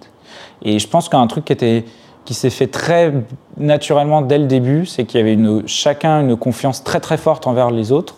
Donc on était déjà assez indépendants. Il y avait une montagne de choses à faire en tech et en product, et bien sûr une montagne de choses à faire en market euh, et en sales. Et on faisait euh, chacun confiance pour que euh, Raph arrive à trouver un moyen de vendre le produit, des prospects, le positionnement et tout. Puis nous, qu'on arrive à mettre le produit dans la bonne direction. On échangeait tous les jours, bien sûr, mais il y avait cette confiance qui s'est faite très rapidement, principalement, je pense, parce qu'on s'entendait bien euh, ensemble. Euh, et aussi, bien sûr, parce que bah, mes, associés sont brillants, maîtrisent très bien leur job, euh, avaient déjà creusé le business, etc. Donc, je ressors un truc qui était très positif, qui était plus challengeant que ce que j'imaginais, au sens où la boîte était peut-être plus avancée que quand moi j'avais commencé du début Elephoners, parce qu'on partait vraiment de zéro, et où du coup je devais déjà délivrer plus, plus rapidement. Donc tu as moins ce moment où, où tu as vraiment du temps pour penser à, comment ça va et à plein de choses. Es, allez hop, on y va, on exécute. Et, euh. et, alors le truc un peu fou, c'est que toi, à ce moment-là, tu avais repris tes études. Ouais. Alors comment tu fais pour gérer euh, le fait que tu es en mode tunnel sur une boîte et qu'à côté, tu dois finaliser un master? Bah ouais, faut, faut beaucoup bosser. Je pense que, en fait, pour revenir à la question précédente, ce point-là, c'était un truc qui me faisait pas mal culpabiliser me faisait beaucoup culpabiliser de ne pas pouvoir être full-time, full-time sur la boîte, alors que mes associés l'étaient. Et euh, ça, ça m'a beaucoup dérangé, beaucoup stressé pendant la première année, je pense. Euh, non, pendant six mois, on va dire, parce qu'après, euh, après, je pouvais continuer full-time. Mais, mais en vrai, c'était dur, quoi. Enfin, c'est vrai que c'était, c'était dur. Il y avait des, j'avais choisi en fait le master que je faisais, je l'avais choisi avant de, avant de, enfin, ça s'est fait plus ou moins en même temps. Et donc, avant de signer avec ce master, j'avais choisi, j'avais pu valider avec eux que c'était compatible avec le fait de monter une boîte. C'est-à-dire que j'étais allé les voir, j'avais dit, euh, OK, dans, ce master, il y a un stage à la fin. Est-ce que c'est possible que euh, mon stage, en fait, ce soit ma boîte? Du coup, je ne serai pas stagiaire, mais j'aurai quand même des trucs euh, très intéressants à présenter en rapport. Mais ça ne sera peut-être pas que technique. Et, voilà. Donc eux, ils étaient, ils étaient super heureux, tu vois, d'avoir un entrepreneur dans leurs élèves. Donc ils m'ont beaucoup Enfin, ils étaient super heureux. Là où, tu vois, avec la Suède, ils n'en avaient rien à faire et ils m'ont, euh, ils m'ont plutôt euh, mis des coups de couteau dans le dos, on va dire. Euh, et le deuxième truc, c'est que j'avais pu valider avec eux que, que je pouvais m'en sortir sans venir au cours. Donc tous les cours que je pouvais, j'y allais pas et je rattrapais autrement. Et donc j'allais à tous les premiers cours et je disais au prof, voilà, j'ai une boîte à monter. le plus je peux être absent euh, le mieux c'est pour moi. Je rattraperai euh, sur mon temps perso, etc. Mais en plus, j'avais 1h20 de trajet depuis chez moi pour aller, euh, pour aller dans mes, à mon cours. J'avais une heure de trajet depuis chez moi dans l'autre sens pour aller au taf, donc c'était vraiment dur. Et donc la plupart des profs, pas tous, mais la, majorité étaient super, super sympas, pouvaient m'envoyer des cours euh, par mail pour que je puisse suivre sans avoir besoin de venir. Euh, T'en as même qui étaient presque que je fasse pas l'examen et qui me l'envoient la veille euh, à 20h et que je leur rende à 22h, tu vois, que je le fasse chez moi en 2 heures. Donc là, je suis très, très reconnaissant à l'université de Paris Sud du coup d'avoir eu autant de flexibilité avec moi. Mais donc ça, c'est sûr que ça m'a un peu aidé. Mais du coup, bah, je faisais, j'allais le minimum en cours et puis je bossais pas mal le week-end et tu bosses, bah, tu te lèves très tôt et tu finis très tard, quoi. Il y a pas de pas de secret. C'est ce que j'allais dire, tu as dû avoir un rythme de zinzin pendant ces six mois-là. Euh, ouais, bah, quand je devais aller en cours, je me levais généralement à 6h30, 6h45. Et puis, bah, du coup, vu que j'allais en cours, euh, je taffais le soir pour euh, aussi rattraper. Quoi. Donc, je, faisais, ouais, je faisais que ça. Quoi. Je faisais que ça, mais après, faut pas non plus. Enfin, je fais pas l'oppressé. C'est un choix que j'ai pris, une décision que j'ai prise. On se marrait bien tous les trois. J'ai toujours aimé coder. C'est, je le je le vis pas du tout comme une époque avec euh, du stress. Pour le coup, euh, j'avais, je, ne sentais pas vraiment de pression. J'avais une pression que je je, je me donnais à moi-même et, euh, et, un sentiment de culpabilité parce que je voulais vraiment déjà être full, full, full time et, j'avais peur que mes associés sentent que je sois pas full time ou eux de la frustration, etc. mais mais je le vis comme une, des meilleures périodes de ma vie, tu vois. Enfin, vraiment, je, kiffais ce moment-là, quoi. J'étais frustré quand, quand mes profs m'obligeaient et que je devais vraiment aller euh, euh, en cours, tu vois. Mais sinon, sur le plan du taf, euh, j'ai jamais eu de problème. Déjà chez les Phoners, j'étais encore en études en Suède, etc. Donc je bossais aussi beaucoup la nuit. Enfin, c'est toujours été un, un, plaisir de coder, en particulier parce qu'à ce moment-là, j'apprenais beaucoup sur le tas. Donc ça, ça a juste été très très positif. Alors, question très pratico-pratique, moi j'ai l'impression que quand tu montes une boîte, il faut forcément que euh, genre tu sois au chômage ou un truc comme ça. Et je me souviens que tu m'avais dit euh, que ton optique quand tu avais quitté Téléphoneur, c'était plutôt de retrouver genre un job de dev en freelance pour pouvoir euh, juste valider son diplôme. Et du coup, ma question c'est quand tu t'engages dans un rôle de co-founder CTO, comment tu fais pour engranger de l'argent et remplir ton frigo quoi? Ouais, bah, tu fais des, tu fais des prêts. Ok. À des proches, par exemple, ou à de la famille. Donc, moi, j'ai eu de la chance, j'ai pas eu à le faire. Aussi parce que, euh, en fait, très tôt dans la boîte, on a réussi à avoir une, une bourse euh, qu'ils ont déjà eu, en fait, juste avant que j'arrive. Et donc, ça, ça a suffi à payer nos premiers salaires. Donc, on mettait le minimum pour pouvoir payer le loyer, mais du coup, on, on avait cette chance-là. Chez les Phoners, par exemple, on n'a pas eu complètement cette chance-là. Après, on a réussi à avoir des business angels euh, un peu plus tard, mais quand même assez tôt. Donc c'est pareil, on, a pu se mettre euh, au bout de plusieurs mois dans une situation où, on pouvait se payer le minimum, en tout cas pour, euh, les besoins. Mais sinon, ce qui se passe généralement, c'est quand tu commences vraiment en sortant d'études, c'est que, tu, peux, tu, essayer de faire un prêt. Euh, sinon, tu demandes à tes proches ou tu essaies d'avoir des business angels ou de ce qu'on appelle de la love money, donc tes, tes proches qui investissent euh, assez tôt. Enfin, je suis assez chanceux de ne pas avoir été vraiment dans cette situation-là. Je pense que pour le coup, euh, ça aurait été. je ne sais pas si j'aurais pu rejoindre mes associés si on n'avait pas pu au bout de quelques mois. J'avais déjà la visibilité qu'on allait pouvoir se payer un peu, et je pense pas que j'aurais pu sinon. Mais, mais ouais, donc moi j'ai eu cette, chance-là. Ok. Donc si on fait un peu fast forward et qu'on revient à aujourd'hui euh, sur Matera, tu m'as dit qu'en tech et product vous étiez 35. Euh, C'est quoi l'organisation euh, de, de l'équipe tech et comment est-ce que toi tu as construit cet orga et ces équipes? Donc forcément ça a beaucoup évolué, ça change, ça change beaucoup. la philosophie depuis le début de la boîte a toujours été la même sur le fait de donner beaucoup d'autonomie à toutes les équipes. donc ça, je pense que c'est assez important et ça facilite l'organisation. Quand, tu sais qu'il y a des choses auxquelles tu veux pas, veux, sur lesquelles tu veux pas, que tu veux vraiment avoir, ça t'aide aussi à recruter les, bons profils pour t'assurer que tu auras ça. Donc avoir assez d'expérience pour que des équipes puissent être autonomes, euh, peut-être à recruter des profils différents aussi côté produit pour t'assurer qu'ils vont pouvoir dérouler une roadmap eux-mêmes et, leur stratégie.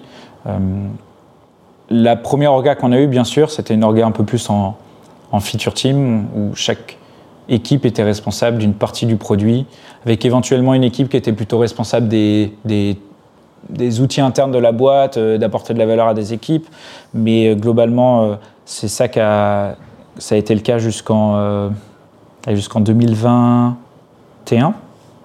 Euh, donc en impact team de, de 3 à 4 ou 5 impact team, de 2 à, à 5 impact team, je pense qu'on avait à ce moment-là. Et feature team, tu veux dire Feature team, pardon, feature team. Et, et ensuite, on a changé pour ce qu'on appelle du coup des impact teams, où le but c'est plutôt d'aligner complètement la tech et le, business et de s'assurer en fait que tous les efforts dev et product que tu mets à un instant donné de la boîte, c'est sur les sujets les plus importants de l'équipe. Ça facilite aussi l'autonomie des équipes, même si on n'avait pas ce problème-là à l'époque. En revanche, euh, depuis le début de la boîte, on a toujours été obsédé par le service client, euh, par la satisfaction client, et donc on avait tendance à tacler les problèmes de nos clients et quasiment que les problèmes de nos clients. Ou en tout cas, on n'était pas assuré de l'équilibre qu'on avait sur le fait de tacler, euh, qu'on allait aussi apporter de la valeur aux équipes métiers de la boîte, aux sales, au marketing, euh, aux, équipes care. Et ça, je pense que c'est la raison principale qui nous a poussé à changer.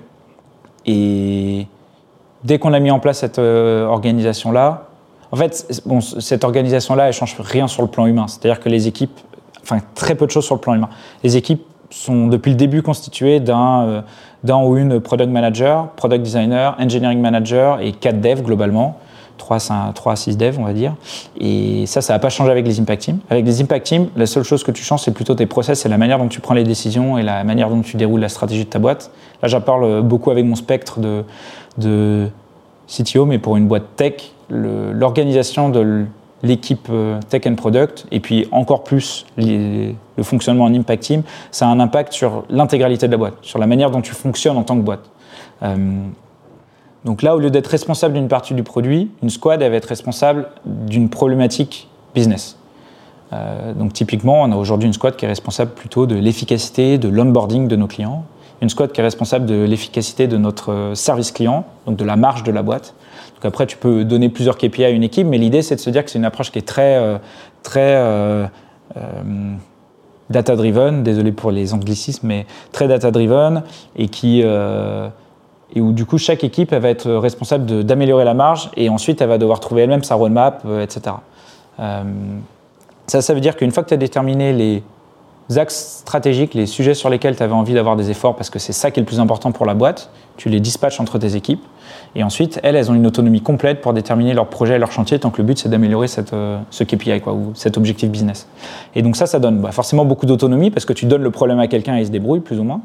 Euh, mais surtout, ça aligne tous les intérêts, parce que tu as déterminé en amont la problématique business qui était la plus importante sur laquelle tu voulais utiliser la tech euh, pour avoir de la valeur, alors qu'avant, on pouvait se mettre à dire bah, le, le, sujet produit qui pose le plus de problèmes, c'est les assemblées générales parce que c'est super compliqué euh, légalement et juridiquement. Donc nos clients, ils n'ont aucune idée de comment ça marche et ils n'arrivent pas à être autonomes dessus. Donc on va continuer à bosser, bosser, bosser, bosser, bosser sur cette même feature. Au bout de cinq itérations, ta valeur ajoutée commence à être marginale et à aucun moment tu arrivais vraiment à trancher, à dire bon ben euh, ça crie beaucoup côté client parce qu'ils sont pas autonomes sur cette partie-là, mais on va quand même mettre cette équipe au service des sales parce que là aujourd'hui, euh, ce qui est super important, c'est le revenu qu'on génère. Alors qu'avec les impact teams, c'était clair. Euh, le revenu c'est super important, on met une équipe dessus. la satisfaction client c'est super important, on va mettre une, une équipe dessus. Et donc c'est l'équipe qui est sur la satisfaction client qui va devoir prioriser l'intégralité des fonctionnalités qui créent de la frustration chez nos clients, mais on sait qu'on a une équipe qui va être full-time sur le revenu parce que c'est important par exemple. Et hum, sur, euh, sur ces. Tu parlais tout à l'heure de, de, data-driven, d'être data-driven. Euh, concrètement, en quoi euh, ça, ça consiste au quotidien pour vous d'être data-driven bah Déjà, on a une équipe data qui est qui n'est pas rattaché à l'équipe technique, mais qui est rattaché au, CEO globalement, enfin qui est global sur, sur la boîte, dont le, le but est, un, de réussir à récupérer et synchroniser toute la data de tous les outils qu'on utilise, de notre produit aussi, de, tout ce qui est possible. et deux, surtout, de la fournir de manière simple à l'intégralité des équipes de la boîte. Donc nous, on utilise un outil qui s'appelle Looker, qui est un outil de data euh, euh, que Google a racheté et qui permet du coup de faire des dashboards. Euh, et donc eux, ils ont ce taf de data engineering qui est de réussir à aspirer toute la data possible et l'envoyer dans Looker sous un format qui, permet à des personnes, à n'importe qui dans la boîte en fait, de, faire ces dashboards. Euh, et, ensuite, dessus, on l'utilise pour faire des dashboards pour à peu près tout. Pour mesurer la performance à un niveau stratégique, donc on mesure comme ça notre revenu, euh, le nombre de contrats euh, qu'on signe chaque mois, le nombre de, de contrats qu'on perd. dès qu'on lance des nouvelles offres, on, essaie de s'assurer qu'on a un, plan pour automatiser la récupération de la data et savoir notre performance. Après, on l'utilise pour mesurer la performance à un niveau plus individuel ou d'équipe. Combien de clients on est capable une personne chez nous est capable d'onboarder chaque, euh, chaque mois, combien de revenus est capable de gérer quelqu'un euh, qui est un gestionnaire de portefeuille chez nous, de l'équipe Care. Euh, et ensuite, on l'utilise bien sûr côté produit pour savoir comment sont utilisées nos features. Est-ce que nos clients, on les perd au milieu d'un formulaire et, et, du coup, on est capable de savoir que c'est sur cette étape qu'il faut qu'on travaille parce que c'est trop compliqué pour le client, etc. Donc, on l'utilise pour tout et du coup, on utilise cette data pour prendre des décisions dans la boîte. On l'utilise pour prendre des décisions d'organisation, euh, on voit qu'on arrive à, on a plus de mal à répondre à des projets, à des tickets qui sont compliqués d'un point de vue métier. Bah, hop, on va spécialiser les équipes, avoir des personnes qui vont être spécialisées sur de la compta, sur du juridique, sur les fonctionnalités de communication de notre produit, etc. pour être plus efficace. Et on l'utilise pour prendre les décisions sur euh, euh, qu'est-ce qu'on va faire comme roadmap. là, notre si euh, ton objectif c'est la marge, bon, tu, c'est compliqué. La marge, c'est un KPI qui est très high level dans une boîte. Tu peux pas te dire juste on fait un projet pour améliorer la marge, mais en fait, tu peux le, le, diviser. Tu sais que ta marge, elle est impactée par le nombre de tickets que tu récupères. Euh, parce que plus tu as de tickets, plus tu dois avoir de personnes dans ton équipe care pour gérer ces tickets. Et donc, si tu vois que tu as 20% de tes tickets qui viennent de la même fonctionnalité, bah, tu sais que si tu améliores, si tu fais diminuer le nombre de tickets que cette fonctionnalité génère, tu sais que derrière, ça va impacter positivement ta marge. Donc, tu utilises aussi des sous-KPI, et c'est pour ça qu'on a besoin d'avoir une équipe data, c'est-à-dire qu'il faut qu'on soit aussi capable de mesurer ce sous-KPI euh, précisément, intelligemment. Euh, euh, et, donc, c'est comme ça qu'on fait ensuite pour prendre les, les bonnes décisions dans à peu près n'importe quelle équipe de la boîte, pas que pour décider des chantiers techniques les produits qu'on va faire, mais aussi pour euh, décider des changements organisationnels euh, qu'on va faire, du recrutement qu'on a besoin de faire, des points sur lesquels on est plus faible et sur lesquels on a plus de marge de progression, etc. Ok, très clair. Euh, toi, ton rôle de CTO aujourd'hui, qu'est-ce que tu fais au quotidien?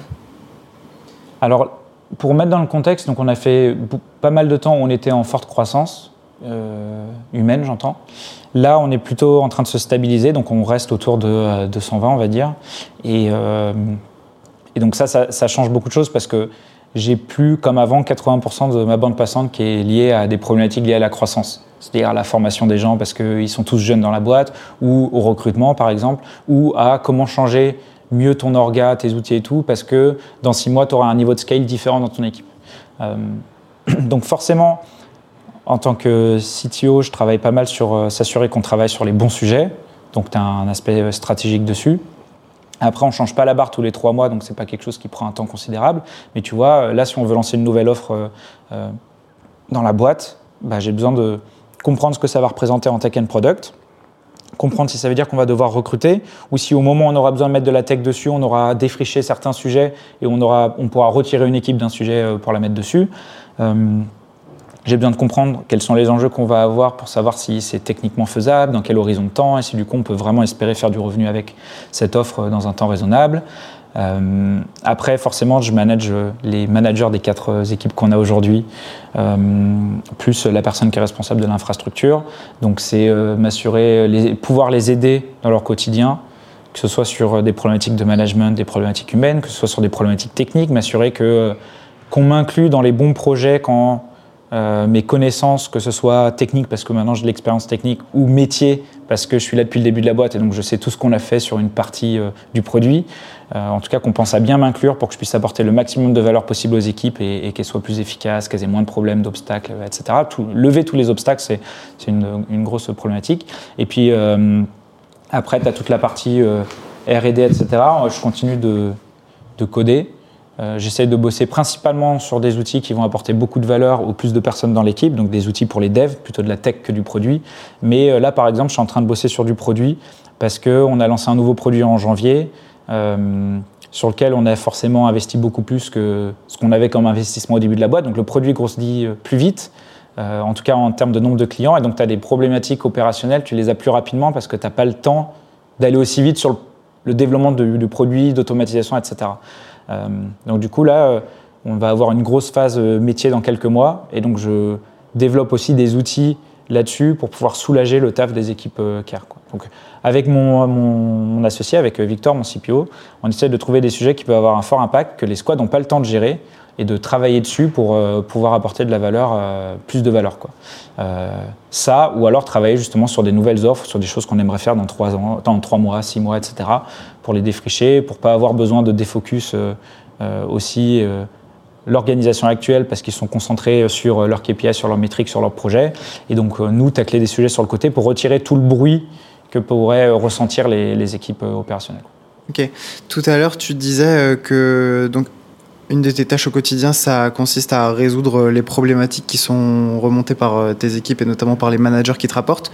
Quand ils te rapportent une problématique, comment est-ce que tu fais pour y répondre? Comment est-ce que tu fais pour trouver les solutions? Euh, Parce que j'imagine que bah, tu n'as pas la science infuse, donc tu sais pas forcément non, toujours. Après, ça fait quand même un petit bout de temps. Euh, enfin, c'est-à-dire que tu vois, un manager aujourd'hui, donc c'est un, un, team lead, c'est-à-dire qu'il gère une équipe de contributeurs individuels. Donc les problèmes qu'il peut avoir, c'est des problèmes qu'on a déjà depuis longtemps dans la boîte et qu'on a déjà eu, que moi j'ai déjà eu personnellement aussi, euh, parce que j'ai aussi managé des devs avant de manager des managers, bien sûr. Et donc là, c'est vraiment. Maintenant, j'ai de l'expérience dessus, et donc il y a pas mal de problématiques où où je peux les aider. Et puis des fois, l'aide dont ils ont besoin, c'est juste euh, euh, à un niveau organisationnel. Ils ont besoin de s'assurer que euh, s'il y a besoin d'un coup de boost sur un projet, on va être capable d'avoir la flexibilité, trouver la flexibilité dans notre orga pour que un ou une dev sorte de sa squad le temps de quelques semaines pour les aider sur leur projet. des fois, ils vont avoir besoin d'aide parce que ils ont des frustrations qui sont liées à une partie euh, que ce soit peut-être des sujets techniques qu'ils n'arrivent pas à avancer autant, et euh, sauf qu'ils ont un peu de pression entre guillemets côté produit pour euh, avancer dessus. Donc ils ont besoin de moi pour aider à, trancher sur. oui, effectivement, je, pense qu'ils ont raison, et donc il faudrait que je défende leur point de vue auprès des products et voir comment est-ce qu'on peut résoudre leurs problèmes aussi. Ou alors des fois c'est plutôt moi qui dois les aider à comprendre pourquoi effectivement c'est important de, de, laisser ce sujet-là de côté d'abord. Donc je les aide aussi à prioriser un peu, à, à, à communiquer avec leurs products. En vrai, on a recruté aussi bien côté product et côté manager des personnes qui ont assez d'expérience. Et en particulier, depuis qu'on a arrêté de recruter, c'est que des personnes qui sont depuis longtemps dans la boîte, qui sont depuis longtemps en management. Donc les ils n'ont pas euh, les problèmes qu'ils ont, euh, ils n'ont pas beaucoup de problèmes. Ils n'ont pas besoin de moi pour avancer. Euh, ils sont très autonomes.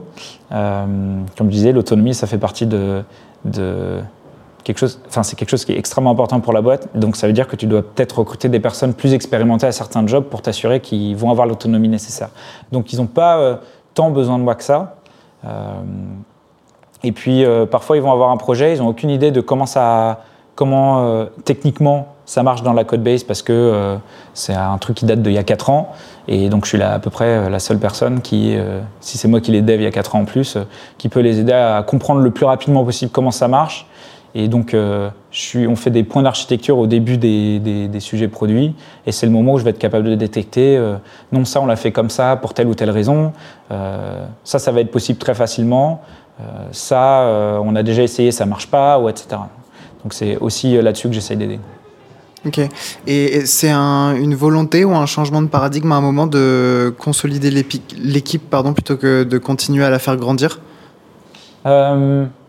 Bah, en fait, euh, tu n'es pas sans savoir que du coup, il y a un an et demi, tu as eu un contexte économique, depuis un an et demi d'ailleurs, tu as un contexte économique qui est un peu compliqué, donc ça, ça part quand même de là. C'est-à-dire que euh, nous, on était, euh, on était encore sur une voie où on était prêt à, faire des levées de fonds, peut-être moins, moins exponentielle à chaque fois, tu vois, mais continuer à faire des levées de fonds et des investissements conséquents pour grandir le plus vite.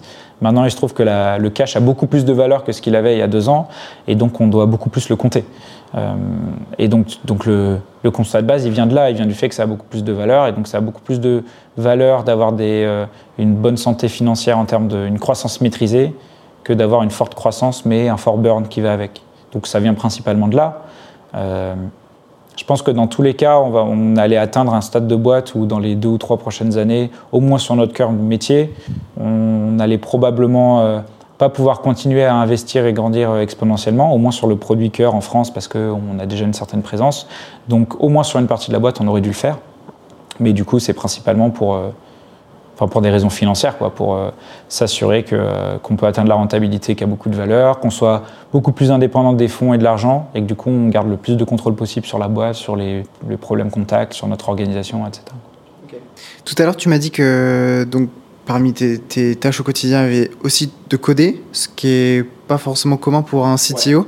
Pourquoi est-ce que toi, tu as choisi de continuer à coder Au-delà du fait que tu aimes ça, je crois que ça, tu, tu nous l'as bien dit depuis le début. Ouais. Non, bah c'est, non, c'est vrai que c'est, vrai que c'est la raison principale. C'est-à-dire, comme je disais un peu au début, mon job, c'est de m'assurer que toute la tech tourne bien dans la boîte. Et donc ça, ça passe par euh, avoir des personnes qui ont pas mal de compétences, que ce soit techniques, que ce soit de management, euh, euh, que ce soit de gestion de projets transverses, d'organisation, etc. toutes ces problématiques-là doivent être adressées dans l'équipe, mais peu importe qui les adresse, entre guillemets. Donc, si, si on avait besoin de quelqu'un de très capé techniquement, euh, et que moi j'aimais pas, j'aime pas faire du dev euh, ou que je suis pas bon là-dedans, bah, j'aurais recruté des profils, euh, peut-être plus de profils seniors que maintenant. Et si à l'inverse, c'est plutôt ça qui m'intéresse et moins le management, et bah, je recrute des managers expérimentés et moi je gère pas d'équipe tout seul. donc il y, y, a quand même une grande latitude, en tout cas quand tu as une certaine phase de scale, ça sera peut-être moins le cas plus tard. Tu vois, si jamais il y avait 200 devs, il n'y a juste pas le choix. Je suis obligé d'avoir un VPN. Et d'un autre côté, je suis obligé de ne pas pouvoir faire de tech. Donc, euh, il, y a, moins le choix. Mais là, on est dans une phase où clairement, il y a le choix. Il y a plein de problématiques à résoudre. Il y a des personnes pour m'aider à les résoudre. Et donc, en fait, il faut qu'on se dispatche le, taf. Et donc, je fais aussi en fonction de mes appétences. Après, il y a un autre truc assez important, c'est que forcément, la boîte grandit. Je suis cofondateur, donc je suis là depuis le début de la boîte. Donc, il y a forcément des sujets techniques, ou pas parce que euh, je suis meilleur techniquement, mais parce que je suis là depuis le début de la boîte, je vais être beaucoup plus efficace. Euh, donc ça, c'est un truc assez important euh, qui fait que s'il y a des sujets que je peux tacler plus efficacement que d'autres équipes, j'essaie de me mettre dessus parce que c'est plus efficace pour la boîte. Et après, il y a surtout le, point principal, c'est toute cette notion de bruit. Si je faisais pas du tout de dev, ça veut dire que tout ce qu'on fait en dev dans la boîte doit passer par les équipes.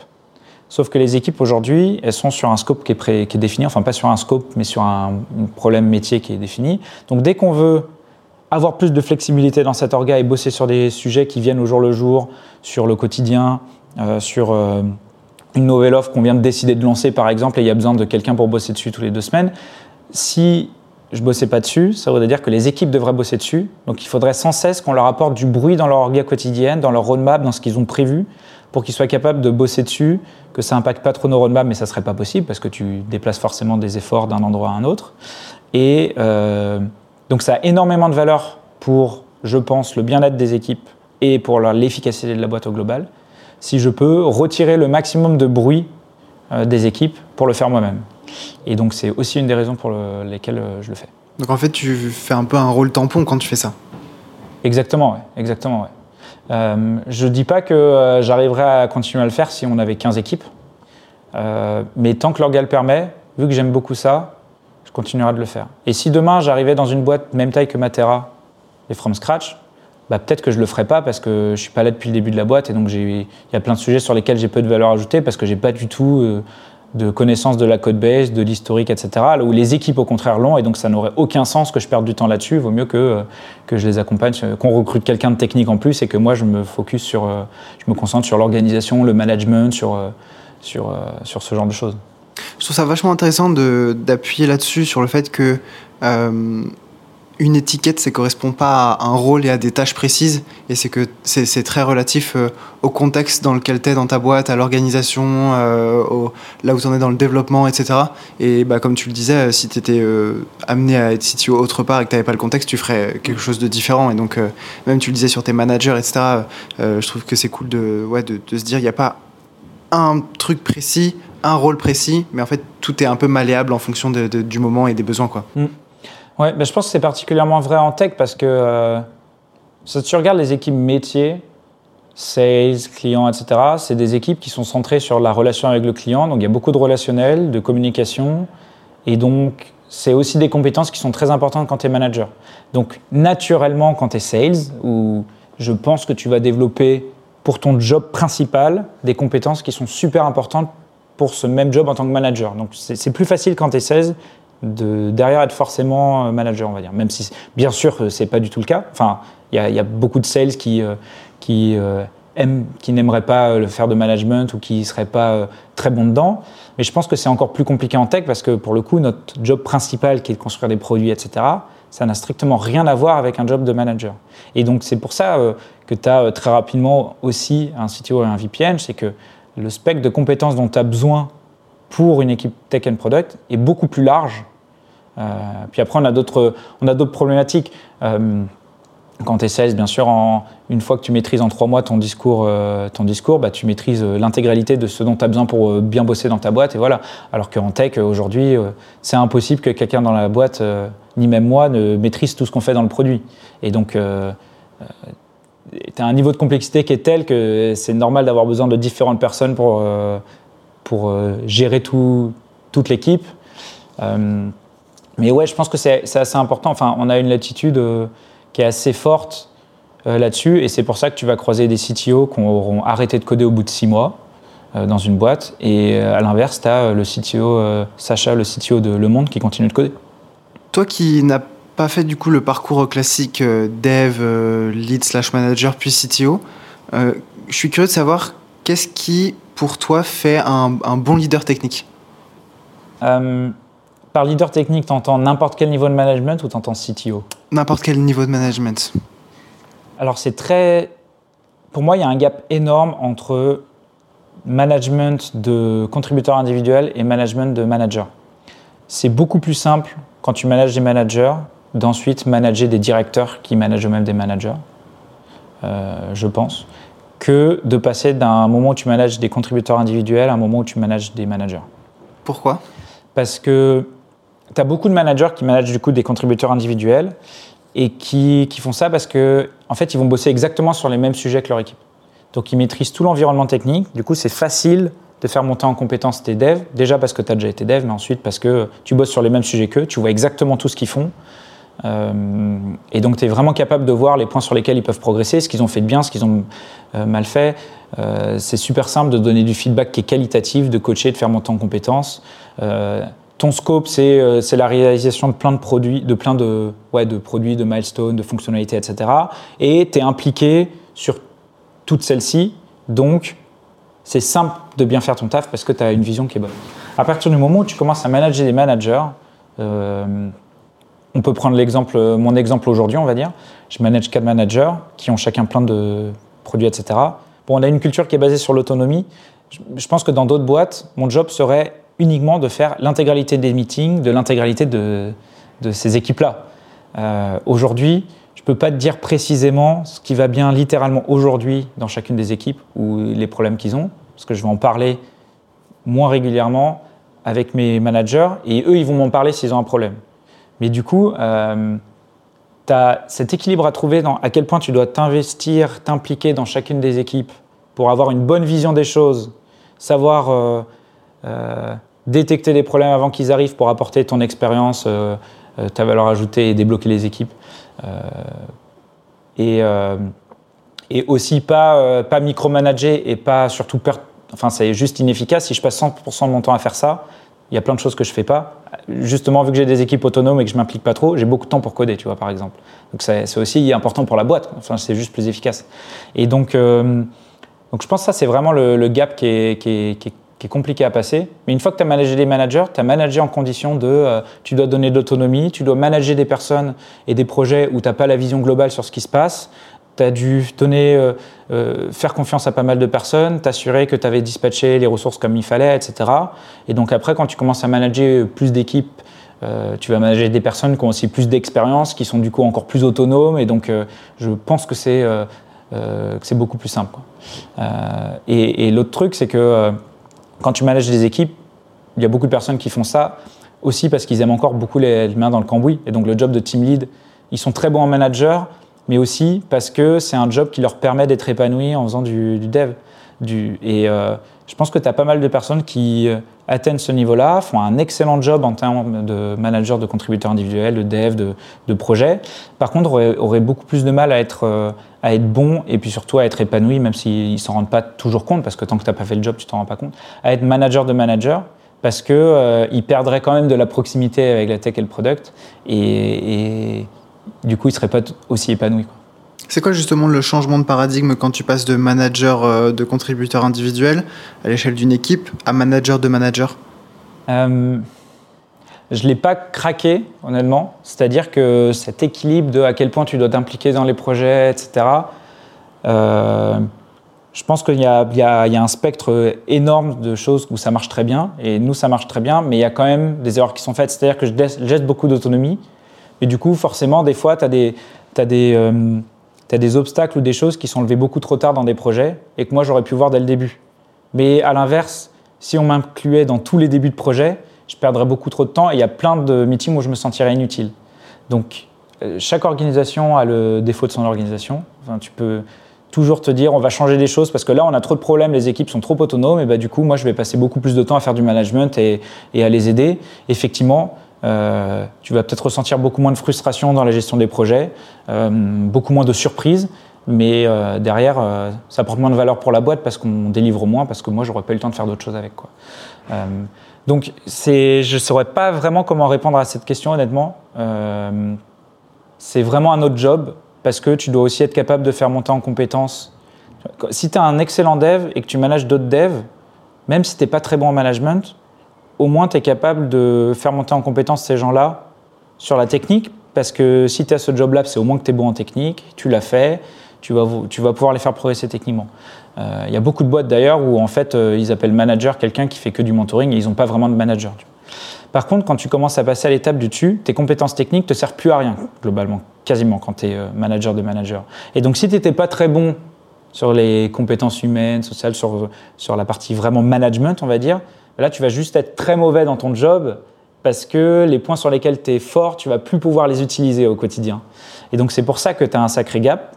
Et c'est pour ça qu'il faut vraiment, euh, euh, je pense, si tu veux faire ce gap-là, il faut s'assurer que tu es dans une boîte où le management qu'on te demande de faire, il est aussi très humain et du coup on est capable de t'évaluer dessus et surtout on est capable de te faire progresser dessus pour que tu saches si ça te plaît ou pas, que tu sois capable de te projeter dans ton job de manager de manager et que, euh, que euh, derrière toi comme, euh, comme le CTO soit capable de s'assurer que tu es la bonne personne pour le job. Vous, vous avez fait monter des personnes qui étaient contributeurs individuels à, à l'étape de manager ou vous avez directement recruté des managers? On a fait quasiment que des montées. Là, euh, si tu veux, sur nos quatre managers, on a une manager qu'on a recrutée en tant que manager. Euh, les autres, euh, on les a recrutés en tant que dev au début dans la boîte et ils sont passés manager après. Et justement, comment est-ce que tu t'assures justement de leur montée en compétences? Et bah, j'ai recruté des personnes qui étaient en reconversion et qui avaient du coup déjà des skills, des soft skills qui étaient assez extraordinaires, qui avaient probablement, enfin pas tous, mais pour la plupart déjà managé des personnes avant. Et donc quand je les ai recrutés en dev, je savais que deux trois ans après, ils, ils allaient passer manager. Ils sont tous, si tu veux, nos quatre managers sont tous euh, en reconversion. Il y a une personne qu'on pourrait considérer en fausse reconversion parce qu'elle a fait une école d'ingé avant, mais elle n'était pas dans le dev avant, euh, et maintenant elle est en dev. Et donc, euh, c'est quelque chose qui a, qui a, pas mal aidé. Je te propose qu'on passe à la deuxième partie de l'épisode, le rollback. Ouais. Le rollback, c'est donc le moment où tu nous racontes un loupé, euh, une embouche qu'il y a eu sur euh, ton parcours. Qu'est-ce que tu as pour nous? Euh, Je pense, euh, donc c'est pas un truc qui est lié particulièrement à mon rôle de CTO, de leader technique, mais plutôt de cofondateur ou de manager au global. Et donc c'était, on peut parler, je pense, des problématiques de recrutement. je pense qu'on était conscient dès le début de l'importance du fit euh, dans le recrutement, enfin de l'importance du recrutement tout court, de s'assurer que tu recrutes la bonne personne pour le job, pas que sur les compétences techniques, mais aussi sur euh, justement le fit que tu as avec cette personne, en particulier en début de projet. Et sur l'importance d'établir ce qu'on appelle des scorecards qui vont décrire exactement les compétences dont tu as besoin pour un rôle. Et malgré le fait qu'on ait eu ça dans la tête dès le moment où on a lancé la boîte, qu'on ait lu le livre du, du Who euh, sur euh, comment faire bien recruter, t'assurer que tu recrutes la bonne personne, et avoir parlé avec plein de personnes, euh, plein de CEO, CTO, etc., pour s'assurer qu'on ne fasse pas d'erreurs, bah, on a fait des erreurs. Et, et ça a toujours créé beaucoup de frustration de notre côté, et encore plus, je pense, du côté des personnes qui. même si, enfin, c'est une erreur de match, donc ça veut aussi dire, dans certains cas, c'était les autres personnes qui sont parties. mais, mais c'est vrai qu'au début, je me rappelle qu'il y a eu certains jobs on avait vraiment du mal à calibrer le besoin dont on avait besoin, donc les compétences exactes. Euh, et, donc on a fait des erreurs de recrutement. Donc je ne saurais pas dire si elles sont évitables, parce que tu as forcément une partie d'incertitude quand tu montes une boîte, et donc tu as forcément une partie d'incertitude au recrutement. Et si tu commences à recruter que des personnes où tu es sûr à 100% qui valident 100% des compétences pour le rôle et que ça va bien se passer, bah déjà, c'est probablement pas possible dans un processus de recrutement de valider tout ça. Mais surtout, ça veut dire que tu vas jamais faire de pari tu vas jamais recruter de profils euh, divers. Et donc, tu auras des problèmes quand tu auras des plus grosses équipes parce que tout le monde se ressemblera, tu n'auras pas la même intelligence collective. Euh, et donc, euh, donc je ne sais pas si, vraiment on aurait pu mieux faire dans certains cas. Mais il y a des cas où on a un petit peu négligé le, fit. Il y a des cas où on n'a pas établi la scorecard proprement. Et une fois passé quelques semaines avec la personne, on se rend compte que ses compétences ne servent pas particulièrement exactement à, répondre à notre problème. Et puis surtout aussi, euh, pareil du côté de cette personne qui avait jamais bossé en start-up et qui, euh, qui euh, s'est rendu compte après que ce n'était pas forcément l'environnement qui correspondait. Bon, ça, c'est un, un, autre chose, c'est-à-dire que tu peux pas savoir avant d'avoir bossé, quel que soit l'environnement, tu peux pas savoir avant d'y avoir bossé si ça va te convenir ou pas. Et donc c'est normal, la période d'essai est là pour ça, et c'est normal qu'il y ait des changements. Quoi. Mais, mais ouais, on l'a fait plusieurs fois au début de la boîte sur, les, sur certains recrutements. Euh, tu veux résoudre des problèmes métiers en plus. On a plusieurs fois été euh, pas su si on devait recruter quelqu'un qui venait de ce job-là, de cabinet de syndic par exemple, qui pouvait nous apporter les compétences métiers, mais qui du coup euh, bossait de manière vraiment très différente de la manière dont on bosse en start-up, sont beaucoup moins tech ou produits et donc nous auraient moins aidé à monter en compétences sur, enfin à améliorer notre produit mais par contre aurait pu euh, day one euh, nous aider sur l'intégralité des problématiques métiers qu'on a parce qu'ils maîtrisent le sujet. Euh, recruter ça, ou alors au contraire des personnes qui ont bossé en start-up et qui sont très smart pour s'adapter à un nouvel environnement, qui auraient dû monter en compétence sur le métier et qui n'auraient jamais eu le niveau d'expert que peut avoir quelqu'un qui a fait 15 ans dans ce domaine, mais par contre qui aurait pu peut-être plus rapidement apporter de l'impact et surtout traduire ça en comment améliorer le produit. Et donc, c'est un sujet qui est, assez important.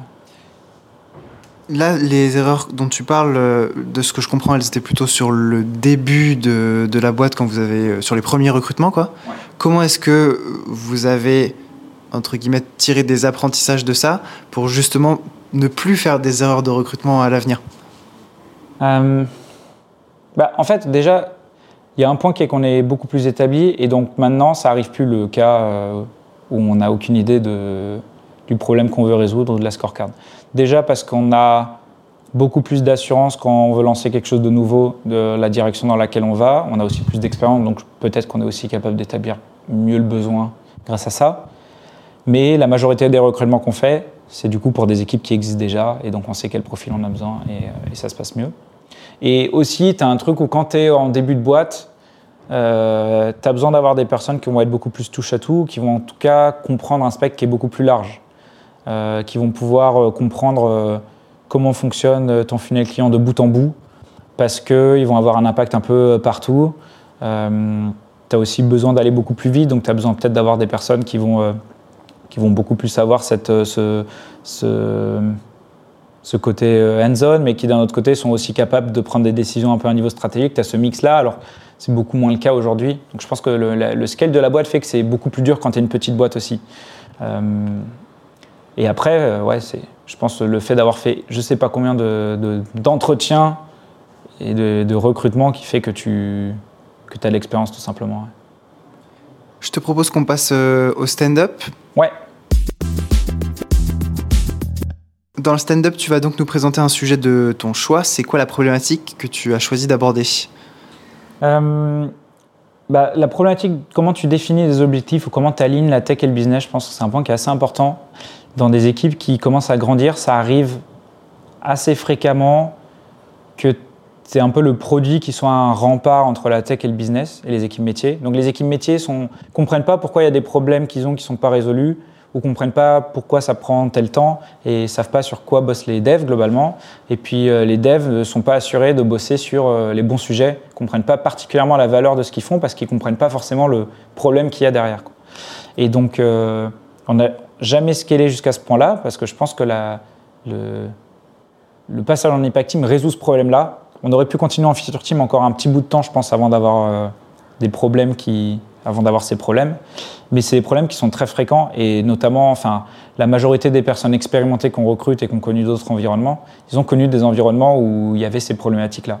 Et je pense que tu as des problématiques très fortes d'efficacité là-dessus parce que si tu as, si as euh, ces problèmes entre tech et métier, ça veut dire que as peut-être tu bosses pas sur les bons sujets. Peut-être que tu es très content de la vélocité de ton équipe, tu as des personnes extrêmement compétentes, elles vont super vite, euh, quand tu leur files un problème, elles prouvent la bonne solution, mais peut-être que tu t'attaques au mauvais problème pour ce qui pourrait avoir le plus d'impact pour, la boîte.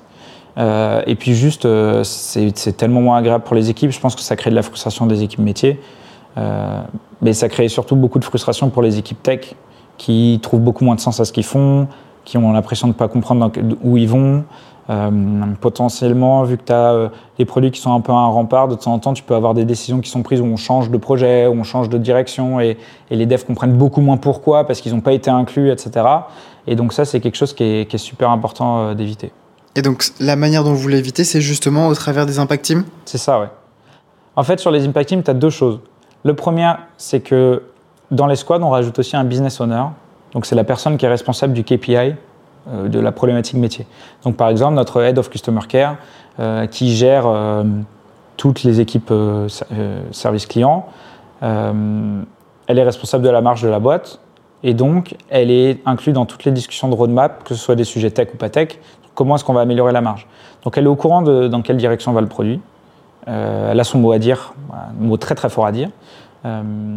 et à l'inverse, quand les devs, les products, etc., sont en train d'établir leur roadmap, et ben cette personne est là pour expliquer le problème métier initial, pour qu'on comprenne vraiment dans quelle direction on va. Les devs proposent aussi des idées, etc. Et donc, euh, tu as un, alignement qui se crée euh, vraiment juste entre les équipes métiers et les équipes dev. Ensuite, pour t'assurer que tu bosses sur les bons sujets, c'est un peu le seul truc qui est un peu top-down sur, euh, sur ça. Mais c'est globalement les C-level et, les.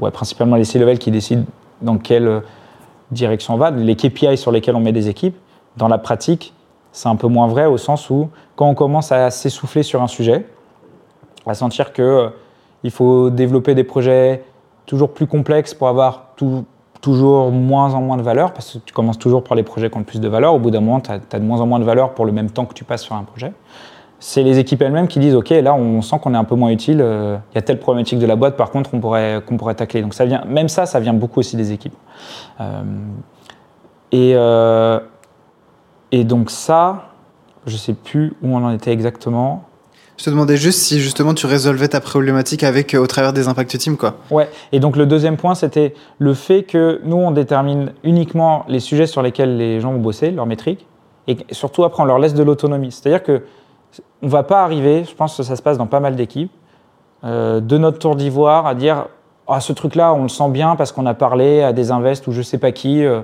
et qu'on sent qu'il faut bosser là-dessus. On va arriver dans les, dans les équipes, chambouler leur roadmap et dire non, maintenant vous mettez ça. Euh, c'est les équipes qui, déterminent leur roadmap. Nous, on va, être on va apporter du conseil. Des fois, on va aider à prioriser et on va vraiment dire ce truc-là, faut le passer avant parce qu'il y, a des frustrations très fortes. Mais on chamboule pas toute leur roadmap et les équipes sont autonomes dessus. Et c'est les équipes qui sont le plus proches des, métiers. Les produits ils passent un temps fou à parler à nos clients, à parler à nos prospects. Euh, dans les équipes qui apportent de la valeur aux équipes care, ils passent un temps fou à parler avec euh, les autres euh, personnes de matériel, les sales, le service client, etc., pour comprendre les problématiques. Ils comprennent les problématiques, en tout cas beaucoup plus en détail que nous, et donc ils sont plus à même de proposer la bonne roadmap, et donc on leur fait beaucoup confiance dessus. Et donc ça, c'est les deux facteurs qui sont résolus par la même orga, l'autonomie et euh, le fait que tu as dev, produit et business autour de la même table qui font que tu bosses sur les bons sujets et que les équipes sont engagées pour, pour y aller. Moi, je vois deux autres trucs au travers du concept de tes impact teams. Déjà, je pense que tu as déjà entendu parler du concept de Simon Sinek, Start with Why. Ouais. J'ai l'impression qu'en fin de compte, avec les feature teams, tu es sur une, une des, des squads, des teams qui ont pour un objet le quoi, alors que sur des impact teams, tu leur donnes le pourquoi ils doivent travailler. Euh, absolument, ouais. Et, ça, c'est clairement des, des, choses qu'on avait en réflexion au moment où on le mettait en place. Enfin, le, ce, ce why, on l'avait déjà fait plusieurs fois en fait dans la vie de la boîte depuis le début, d'un point de vue vraiment business vision, tu vois. Mais, euh, mais effectivement, en fait, le passage en impact team, il n'est pas aussi sorti de nulle part. C'est-à-dire qu'on était déjà data-driven, on savait déjà dans quelle direction on voulait aller, et on se rendait compte qu'il euh, y avait des questions sur lesquelles les équipes tech and product, elles avaient du mal à trancher. On donnait déjà de l'autonomie avant. Elles avaient du mal à trancher sur quel sujet pouvait être plus important parce que notre vision était des fois euh, pas super claire ou alors qu'il fallait qu'on l'étende ou qu'on rajoute des guidelines, etc. Un peu la vision euh, founder. Et donc le fait de passer en impact team, c'est quelque chose qui a aussi aidé ça parce que c'est ça qui nous a permis de mettre moins de KPI qui étaient orientés croissance des revenus et mettre plus de KPI qui étaient orientés efficacité financière au moment où le contexte économique est arrivé et où il fallait changer de paradigme. Et eh bien, tu, changes les, tu mets les bons KPI au cœur des équipes, tu as directement changé la direction de la boîte et les équipes sont tout à fait autonomes pour, euh, pour avancer. Quoi. Et je pense qu'une des, une des choses qui fait que la structuration en impact team fonctionne très bien chez vous, c'est la diversité que tu prônes au sein de tes équipes. Parce que comme tu parlais de manager en reconversion, etc., je pense que la richesse des profils fait que chacun est capable d'amener son expérience euh, et ce sur quoi il a déjà travaillé avant, plutôt que, que des devs qui ont fait des profils très classiques, école d'ingé, et qui n'ont pas forcément vu des corps de métier ou des métiers différents. Et que ça, quand tu donnes le pourquoi et que les gens doivent réfléchir en autonomie sur où est-ce qu'ils vont, bah, chacun peut contribuer pour euh, être sûr qu'on va dans la bonne direction. Quoi. Exactement. En fait, ça, c'était très important dès le début, ou dès que j'ai commencé à recruter, d'avoir de la diversité dans les équipes. Parce que déjà, ça crée beaucoup plus d'intelligence collective. Donc, une fois que tu as un problème, vu que tout le monde va avoir des idées différentes pour le résoudre, tu vas être capable de prendre la meilleure idée. Là où, si tout le monde a les mêmes idées parce qu'ils ont tous les mêmes formations, les mêmes profils, etc., tu vas trouver les meilleures idées euh, d'une seule personne, quoi, d'un seul profil, vu que c'est tous les mêmes. Euh, donc, ça, c'est le premier point. Et le deuxième, c'est que vu qu'on essaie d'aligner tech et business, quand tu es dev, tu, en tout cas chez nous, c'est super important que tu aies une forte appétence produit, métier, que tu sois capable de comprendre la stratégie de la boîte, le problème de nos clients, etc. Et donc on recrute que des profils qui ont cette appétence-là. Bon après, euh, tu n'as pas besoin d'avoir fait une reconversion pour avoir de l'appétence produit, etc. Euh, Dieu merci, beaucoup de personnes qui ont fait des études euh, techniques qui, sont excellents là-dedans. Mais, mais c'est vrai que d'avoir dans tes équipes produits des personnes qui ont fait du marketing, qui ont fait de l'entrepreneuriat, qui ont fait qu'on fait du sales, euh, qu'on fait du service client, euh, qu'on plein d'horizons différents, fait que euh, tu n'as pas besoin de les faire progresser là-dessus. Et les soft skills, c'est beaucoup plus compliqué de, progresser là-dessus que de progresser sur des compétences techniques. Et donc, ça apporte énormément à l'équipe. Et ça aide beaucoup en fait à avoir de l'autonomie. C'est-à-dire que tu as plein de profils différents, donc tu réponds à. Tu as plein de compétences différentes dans une équipe. Donc, une équipe, elle est beaucoup plus versatile et donc beaucoup plus autonome. C'est super intéressant. S'il n'y avait pas Matera aujourd'hui, qu'est-ce que tu ferais? Je me pose depuis deux ans euh, la question euh, assez régulièrement de mais qu'est-ce que je ferais si, euh, ça venait à terminer, ou que ce soit maintenant ou dans cinq ans, etc. Et j'en ai strictement aucune idée. J'en ai aucune idée parce que, parce que bah, comme depuis le début de ma carrière, j'ai jamais été prédestiné à faire de l'entrepreneuriat, à vouloir vraiment faire que ça. Et donc je ne sais pas si en sortant, je voudrais retrouver un projet qui me passionne autant et, me remettre dedans, euh, de from scratch, ou si je voudrais rejoindre une équipe plus grande ou qui a des problématiques et apporter mon expérience pour avoir de la valeur et changer euh, l'orga, les process et tout, euh, pour que ça marche aussi bien que, que ça marche chez Matera. Donc, aucune idée, et je pense que là-dessus, ça sera vraiment par opportunité, parler au maximum de personnes pour voir tout ce qu'il y a sur la table, entre guillemets, de mon humeur du moment. Enfin, je pense que euh, en fonction de, l'étape, euh, des étapes qu'on a franchies avec Matera, de comment l'aventure se termine, de où je suis d'un point de vue euh, perso aussi, de si c'est maintenant, si c'est dans, 15 ans, 20 ans, tu vois, j'aurais probablement des envies différentes aussi. Mais, Mais je ne sais pas, et pour l'instant, je ne me projette pas du tout parce que je sais que pendant les prochaines années, je serai encore chez Matera et qu'il y, a beaucoup de choses à faire. Je me poserai la question très sérieusement si, si on s'approche si de la fin, quel que soit ce que ça veut dire. Tu, tu dirais que tu es épanoui dans ce que tu fais aujourd'hui? Ouais, carrément. Et, et à l'inverse, est-ce que tu as une ou des interrogations fortes en ce moment ou pas? Euh, bah, J'ai beaucoup de. C'est plus perso, on va dire, que pro, même si c'est allié, mais c'est sur l'équilibre vie pro, vie perso, etc. Je suis vraiment quelqu'un qui a, et en particulier quand ça fait euh, six mois que tu cravaches très très dur sur un projet, euh, j'ai beaucoup plus de mal à réussir à décrocher le soir, le week-end, etc., avoir le bon équilibre. Et tu attends aussi à un moment où, où, ça devient important, je pense, de, réussir à avoir cet équilibre. Parce que, encore pendant le début, euh, bossais beaucoup, mais ça avait beaucoup de valeur quand tu es trois devs dans l'équipe et que tu travailles euh, des heures de plus, euh, en particulier si tu es euh, censé être le plus expérimenté de l'équipe, ça a pas mal de valeur. Maintenant, tu pourrais facilement dire que ça a zéro valeur presque parce que je suis une personne parmi 35 personnes compétentes, que ça a beaucoup moins de valeur. Quoi. Donc il n'y a, a pas ce besoin-là, en tout cas pour la tech pour, euh, pour, la, boîte de, de, faire des, horaires qui sont inimaginables. Et ça serait pas sain euh, de continuer autant d'années euh, parce que si derrière c'est pour que je sois à bout de course, tu vois, c'est qu'il y a plein d'autres choses dans lesquelles je serais pas efficace. et donc c'est plus sur le perso. j'ai jamais eu de moment où le taf ça n'a pas été le cœur de ma vie. Et donc je sais pas, je sais beaucoup moins vivre en dehors du taf. Et donc ça, ça se ressent, ou même, tu vois, ce week-end, j'étais un EVG, il m'a fallu une journée pour arrêter de penser au taf. Et, euh, euh, en fait, forcément, avec l'âge, tu te rends compte de, ce que tu perds à pas être dans le moment présent quand tu n'es pas en train de taffer, etc. Je pense pas que ce soit lié au nombre d'heures, tu vois. Euh, j'ai aucun problème à travailler beaucoup, j'adore toujours autant ce que je fais. Il n'y a jamais une journée où je termine et où je me dis euh, que je suis en train de... Je suis au bout de ma vie euh, parce que je travaille trop, tu vois. Par contre, je, vois que ça a un impact de ne pas réussir à décrocher sur des moments qui sont censés être des moments où je décroche. Donc c'est extrêmement perso. Euh, mais tu vois, là, je me rends compte avec. Euh, j'ai des mariages, enfin, j'ai eu mon mariage cette année, j'ai eu le mariage d'un autre ami euh, l'année prochaine. Là, j'étais un EVG ce week-end, je passe du temps de temps en temps avec mes amis. Je me rends compte qu'il me faut quand même pas mal de temps pour décrocher, que des fois, à des moments absurdes, tu es en train de. En, en, soirée avec des moments. À, passer un moment super jovial avec tes potes et je me dis, mais putain, je suis encore en train de penser à euh, ce que je vais faire lundi, à organiser ma journée, à m'assurer que je vais réussir à résoudre toutes les problématiques que j'ai en tête, à m'organiser, etc. Et je me dis, putain, c'est chiant de ne pas avoir le, le, bouton pour euh, mettre en off quand euh, je passe des moments qualitatifs avec, avec ma famille et mes amis et réussir à en profiter. quoi. C'est un truc qui t'impacte au quotidien ou t'aimerais le changer ou pas? Ouais, ouais, ouais. Bah là, ça commence, ça, ça, ça m'impacte depuis, je dirais, à peu près un an au sens où c'est vraiment depuis un an où je me rends compte que, euh, que euh, même pendant les moments off, j'arrive pas à être complètement off.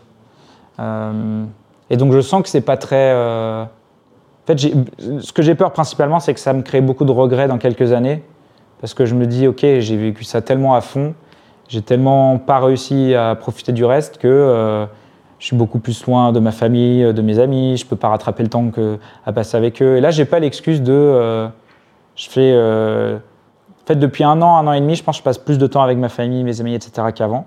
Et je me rends compte que même en ayant ce temps alloué, j'ai du mal à en profiter. C'est plus un problème maintenant de euh, je fais vraiment que taffer, euh, je taffe le week-end, euh, je prends pas de vacances, etc. J'en prends un peu plus et je suis content de, de l'équilibre qu'il y a. Mais le problème vient du fait que même sur ce temps-là, j'arrive pas trop à en profiter. Donc j'ai peur d'avoir les regrets dans 5 ans, de me dire, d'avoir eu un déclic et me dire putain, t'es vraiment un blaireau euh, de ne pas avoir réussi à profiter de tous ces moments que tu as parce que en plus tu les as passés et, euh, et tu t'en rappelles plus ou tu t'en as pas profité comme tu aurais pu. Après, c'est aussi une question de, de, priorité. Enfin, de ce que je comprends, tu me dis que de manière un peu intentionnelle, tu essayes quand même de repasser plus de temps avec euh, ta, famille et tes amis. Donc déjà, si toi tu le fais, enfin, si tu as cette démarche euh, de dire ok, j'essaye de m'engager plus là-dedans, euh, il n'y a pas trop la place pour le regret parce que tu es au taquet et tu adores ce que tu fais chez Matera. De manière euh, intentionnelle, tu remets aussi ta vie perso un peu plus au centre. Ça se fait euh, graduellement. Ouais, c'est pas un regret au sens où euh, c'est pas c'est pas une action de ma part, c'est-à-dire que j'aimerais bien avoir le, le bouton on-off. Ouais, c'est juste, tu Je voudrais pas. eh, ouais, c'est juste que je sens que, que j'arrive pas à. J'aimerais bien réussir à trouver la clé pour euh, débrancher euh, la partie pro du cerveau pendant les moments où je suis pas euh, sur du pro. Quoi. Et de manière très concrète, il y a des trucs que tu as essayé pour réussir, enfin, ouais, tenter de déconnecter? Ouais, j'ai essayé, j'ai essayé le coaching avec une coach qui avait un profil et de coaching de, de, de leader, on va dire, et, et de psy, on va dire, parce que c'est vrai que c'est aussi un peu perso, tu vois. Complètement. Euh, j'ai essayé d'être un peu plus drastique, justement, de m'allouer vraiment plus de temps pour m'assurer que, que c'était pas aussi juste lié au fait que. En fait, si tu taffes tout ton temps et que tu prends qu'une journée euh, tous les six mois, bah, c'est normal que pendant ces journées, tu n'y arrives pas. Mais du coup, j'essaye d'être un peu plus drastique. Euh, je m'organise un peu différemment, c'est-à-dire que je continue à avoir beaucoup de charges, mais quand je suis off, j'essaie d'être off plus longtemps. Euh, donc, par exemple, maintenant, il y a des moments où je taffe beaucoup plus dans une journée et où je me dis, euh, si je fais ça pendant toute la semaine, par exemple, là, je vais pouvoir en profiter euh, ce vendredi après-midi pour aller à un événement avec des proches, etc. Et donc, le fait de passer deux jours et demi off plutôt que deux jours, tu vois, c'est quelque chose qui peut. Donc, j'essaie de faire varier les intensités pour que pour que ça soit pas un. Enfin, pour que ça aide en fait à déconnecter. Et euh, et ensuite. euh, bah, J'en ai parlé aussi avec des amis, euh, j'en ai parlé avec des gens au taf, enfin avec des collègues aussi. Donc ouais, j'ai essayé ce genre de, ch- de choses. quoi. Ok, et ça, tu as l'impression que déjà faire ces premiers trucs, ça a changé quelque chose, ça a amélioré un peu ou pas? Ouais, ouais, ça, ça a amélioré, ouais. Ça a amélioré. Ça, ça a amélioré. Je pense que le, point principal, c'était vraiment de réussir à, juste me dire. euh, Enfin, organiser des trucs. En fait, euh, du coup, après, quand tu es dans le jus et que tu commences à penser un peu tout le temps au taf, etc., ça veut dire que même quand tu es en moment off, vu que tu n'arrives pas à être off, tu n'as pas assez d'énergie pour organiser des trucs, vraiment faire quelque chose de ton week-end, etc. Donc, juste me forcer à vraiment euh, organiser quelque chose, que ce soit un week-end, un resto, etc., à vraiment faire des trucs qui sont pas juste être chez soi en, pause, tu vois. Ça, ça aide. Et après, je pense que c'est aussi des choses qui prennent du temps parce que c'est lié au fait que euh, j'ai pas eu de pause de plus de trois semaines. Euh, Là, depuis l'année dernière, j'essaie de prendre trois semaines en bloc quand je prends des vacances. Mais sinon, depuis la prépa, j'ai jamais eu trois semaines de vacances. Euh, parce que c'est peut-être déjà arrivé à l'X, mais même à l'X, tu vois, en, école, tu as, souvent des stages. Et puis après, moi, j'ai commencé à taffer, à monter ma boîte. J'étais encore en études, donc j'ai même pas eu de pause après études. Et donc, c'est quelque chose qui est nouveau, on va dire. Et donc, ça, demande du temps pour conditionner mon, cerveau, je pense. euh. Un truc que moi je fais aussi, c'est que je me suis créé un raccourci sur mon téléphone où dès que je pense à un truc, typiquement je suis dans un moment perso, tu vois, avec des amis ou de la famille, et je commence à penser à un truc du boulot, je me le note euh, en mode brain dump, tu vois, vraiment je le sors de ma tête, je le marque sur, euh, sur mon raccourci là, et comme ça je sais que, ok, c'est écrit quelque part, Ouais. je vais pas l'oublier, et c'est vraiment ce truc de se dire, en termes de charge mentale, je me l'enlève, et je sais que de toute façon il est Ouais. là, et donc je pourrais y revenir plus tard parce que je l'ai écrit quoi. Quitte à dire, euh, écoute, juste prends trois minutes parce que j'ai un truc, euh, voilà, et je me le note. Ouais. Et t'es beaucoup plus intentionnel de dire, ok, là, je, plutôt que d'avoir ce bruit de fond qui tourne, je me le marque quelque part, je sais que c'est réglé, ensuite je peux revenir vraiment, comme tu disais, dans le moment présent, et voilà, je sais que ça va pas partir, quoi. Et ça a été prouvé d'ailleurs en, en sciences cognitives que quand t'as des tâches comme ça qui restent, t'as vraiment une énergie de ton cerveau qui est allouée pour maintenir ces trucs en tâches de fond, pour pas les oublier, et donc c'est ce qui contribue au fait que t'arrives pas vraiment à te mettre dans le moment, quoi. Bah, J'ai aussi un logiciel de prise de notes. En fait, j'essaie de retirer tout ce qui était externe, enfin tout ce qui venait pas de moi, tout ce qui venait pas de juste mon cerveau pense à un sujet. Donc euh, quand je suis off, euh, je coupe vraiment mes notifs euh, Slack. J'ai même mis Slack dans un sous-dossier d'application pour être sûr qu'il pop pas devant moi parce que sinon j'étais vraiment addict à Slack. J'ai des vidéos où je suis en vacances et où, pour rigoler, ma, ma femme me prenait en vidéo. On était en train de, je sais pas, on était en train de regarder un paysage, de marcher, etc. Puis elle me voit sur mon téléphone et juste euh, naturellement, à un moment, on était euh, j'ai sorti mon téléphone ouvert Slack, tu vois, ce qui est un peu absurde. Euh, donc, et j'ai coupé les, les emails n'arrivent plus automatiquement sur mon téléphone. C'est moi qui les, qui les rafraîchis à la main si je veux regarder mes mails. Et donc ça, ça, ça c'est aussi des trucs qui mettent dans le pro, c'est-à-dire que du coup, euh, j'ai pas du tout cette obsession du téléphone et j'ai plus les notifs liés au téléphone et donc euh, je choisis quand je regarde mes mails, ça, je suis plus organisé, plus efficace aussi euh, quand je taffe quoi. Mais, mais ouais, j'essaie euh, des trucs comme ça. ouais. J'ai quelques questions pour toi pour euh, terminer l'épisode. Euh, est-ce qu'il y a des outils ou techniques que tu trouves indispensables pour ton travail au quotidien? Bah, GitHub. Le dev parle. Ouais, allez, j'accepterais que quelqu'un dise GitLab. euh, je, vais, je vais dire un outil comme ça. Non, euh, Notion. Euh, Notion, je trouve que ça a vraiment beaucoup plus de valeur que énormément d'outils parce que donc là, c'est l'outil qu'on utilise aussi en dev. C'est l'équivalent de notre GitHub Issues ou de notre euh, Jira. Ok.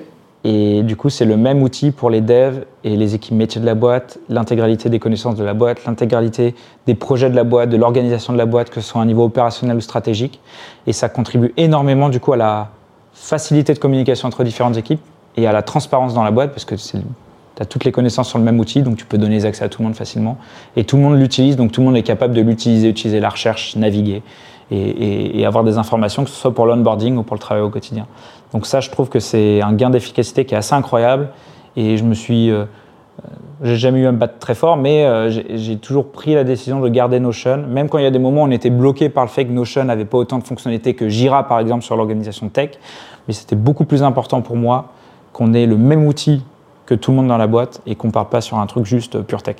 Je suis un grand fan et un grand advocate de Notion, donc euh, je suis complètement aligné avec toi. Et d'ailleurs, ils viennent de sortir une feature, là, il y a une ou deux semaines, de recherche par IA, où quand tu as une question, si tu as documenté tout ton produit, bah, tu poses la question et l'IA va scraper en fin de compte ton Notion pour apporter la réponse. Bah, maintenant, depuis quelques mois, ils ont même une intégration avec GitHub pour faciliter le, le lien entre les pull requests que tu Ouais. fais sur GitHub et euh, les projets que tu as mis sur Notion, ce qui apporte aussi beaucoup de valeur parce que tu peux avoir de l'automatisation et déjà pour les devs, c'est plus simple d'avoir le lien entre les deux, mais même pour les produits, quand ils voient qu'on a une PR qui est en, cours et ils voient qu'elle n'est pas encore mergée, donc ils savent qu'elle n'est pas encore en prod. Et là, ils la voient merger, par exemple, quand on la merge, et ils savent que, vu que nous, c'est on, merge en continu, on déploie en continu, donc euh, quand on, a mergé quelque chose, moins d'une heure après, c'est en prod, et donc ils savent que euh, probablement que la, la feature est déjà en prod si ça a été mergé. C'est quoi la ressource euh, qui a eu le plus grand impact sur ton parcours Que ce soit un livre, euh, un cours, un podcast, une conférence, euh, une discussion avec quelqu'un? Waouh. Euh, Je vais dire, euh, de manière générale, les, invest- les co- fondateurs de Penny Lane, et en particulier forcément le CTO Quentin, parce que du coup, euh, c'est eux qui ont aussi poussé pour que je sois, enfin, qui m'ont aussi recommandé en tant que CTO pour la, première boîte quand j'étais encore en études. C'est eux qui ont investi dans cette boîte, euh, vraiment en tant que startup studio et qui nous ont aidés à progresser sur le plan euh, stratégique, etc. Et quand on a fermé la boîte et donc euh, cramé quand même euh, 200 000 euh, balles de leur poche, il a pris le temps de faire un call avec moi et tout pour dire que, que euh, qu'il savait que c'était super dur et tout, qu'il nous en voulait pas, tu vois, qu'il comprenait qu'on avait fait tout ce qu'on pouvait, que ça venait pas de la partie technique. Enfin, tu vois, il a été très rassurant là-dessus. Là où moi, forcément, en plus, quand j'étais assez proche d'eux, tu as un sentiment de culpabilité euh, énorme de ne pas avoir été à la hauteur, de ne pas avoir réussi à fonctionner. Et euh, derrière, ils ont quand même réinvesti aussi euh, chez, euh, chez Helico Promatera, alors que ils avaient déjà paré entre autres sur moi et que ça n'avait pas marché, tu vois. Et continuer à beaucoup, et je continue beaucoup d'échanger avec lui sur des problématiques techniques, euh, managériales, d'organisation, euh, etc. Et donc, euh, je dirais que c'est probablement lui qui a eu le plus d'impact sur ma montée en compétences, sur ma confiance en moi et sur, sur ma carrière au global, du coup. Est-ce qu'il y a une découverte récente, pas forcément pro d'ailleurs, que tu pourrais nous partager? Une découverte récente? Euh, bah, je pense avec le contexte euh, économique qui a pas mal changé, euh, je pense que ça.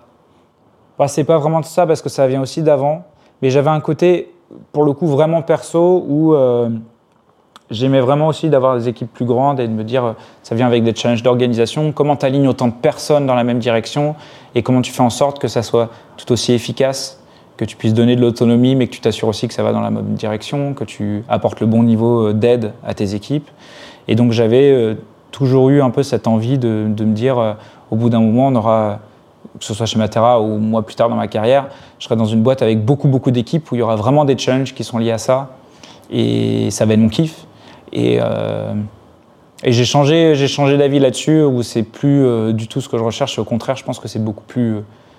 gratifiant d'être dans une équipe qui est encore petite où tu es proche de tout le monde et d'avoir de réfléchir à comment avoir le plus d'efficacité avec aussi peu de personnes.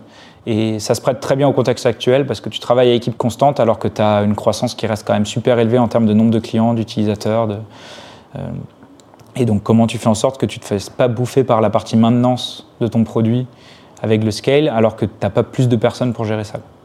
Et euh, donc ça, j'ai changé d'avis là-dessus, je pense. Ce qui ne veut pas dire que je ne serai pas dans une boîte qui a des problématiques techniques qui font que tu as besoin de beaucoup de personnes et je kifferai aussi ça, mais euh, ce n'est pas devenu important pour moi du tout.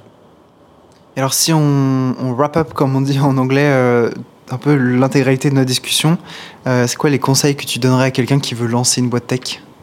Si tu te poses la question de lancer une boîte tech et que tu dis que tu n'as pas les épaules, le fait de se poser la question, d'avoir envie de le faire, ça veut dire que tu devrais le faire.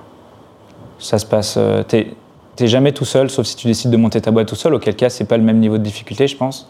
Mais penser qu'en en théorie, tu vas t'associer avec des gens qui sont, euh, qui, sont, qui sont aussi brillants et qui vont t'aider, vous allez être dans le même bateau, et le fait d'être plusieurs, ça fait qu'il n'y a, a, rien qui est insupportable. C'est juste très dur, c'est sûr. Il faut être prêt à investir beaucoup de temps. Si tu sais que tu as envie de le faire et de ne pas être investi, ça ne marche pas, mais, mais personne n'est personne comme ça. Et puis après, tu as toutes les typologies de boîtes. Tu as le droit d'avoir envie de monter une boîte, mais que ce soit que euh, moins de 5 ans. Enfin, tu as, le droit que ce soit pas un objectif euh, full-time. Tu as le droit au contraire d'avoir envie de monter une boîte et de vouloir euh, rester dans cette boîte super longtemps.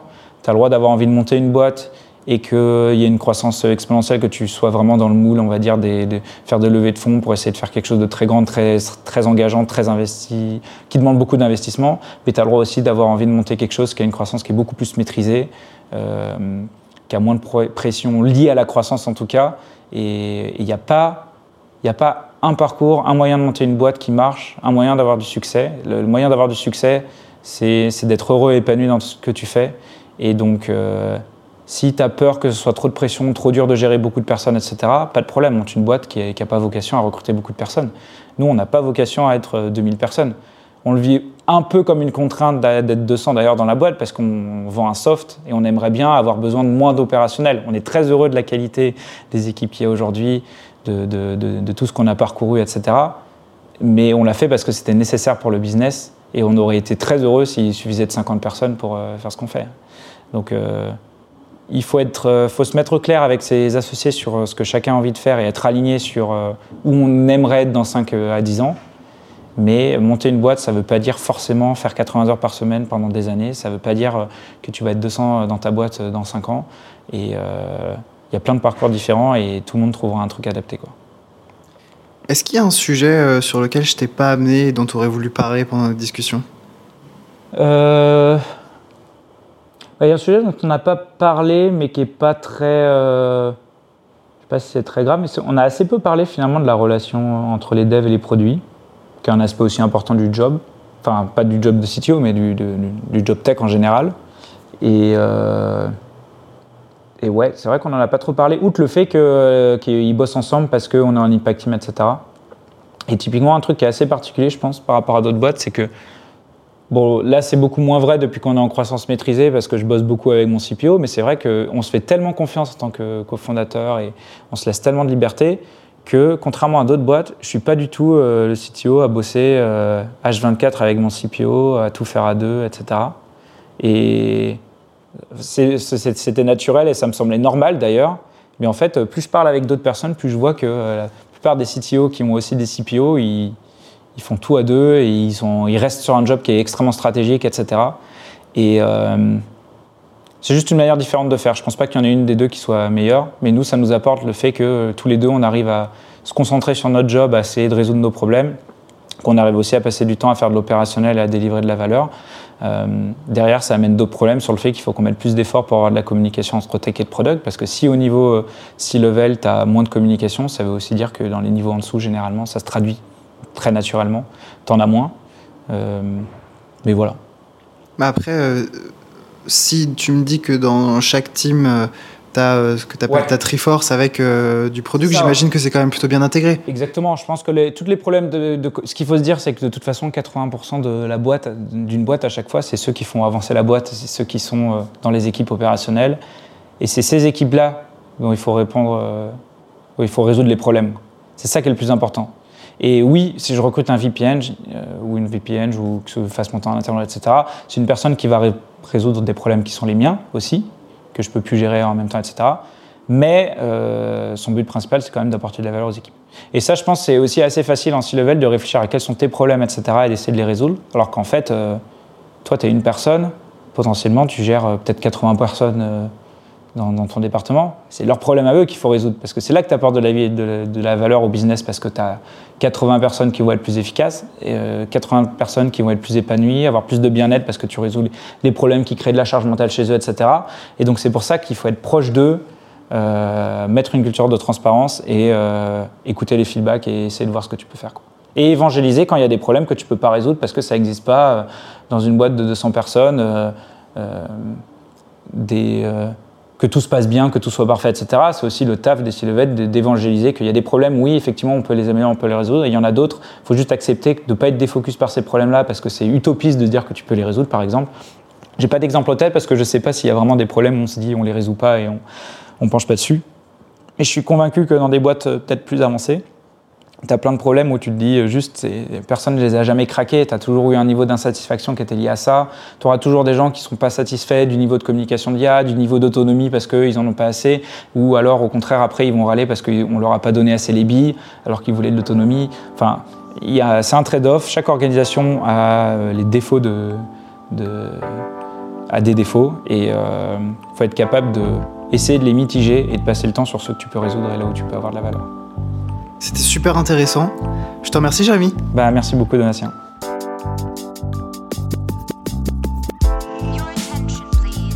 Merci encore à mon invité pour cette discussion. J'espère que vous en avez appris au moins autant que moi. Je suis d'ailleurs sûr que certains passages de cette discussion vous ont fait songer à d'autres sujets ou même à d'autres personnes. Alors partagez-leur cet épisode avec un petit message du genre Hey, j'ai écouté ce podcast et ça m'a fait penser à toi au-delà d'être une de mes petites techniques de réseautage que je vous partage là, comme ça c'est cadeau, c'est aussi une bonne manière de montrer aux gens que vous pensez toujours à eux.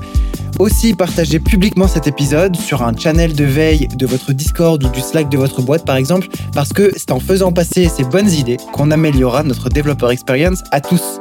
C'était Donatien, je vous dis à très vite pour un prochain épisode. Merci d'avoir écouté. Ciao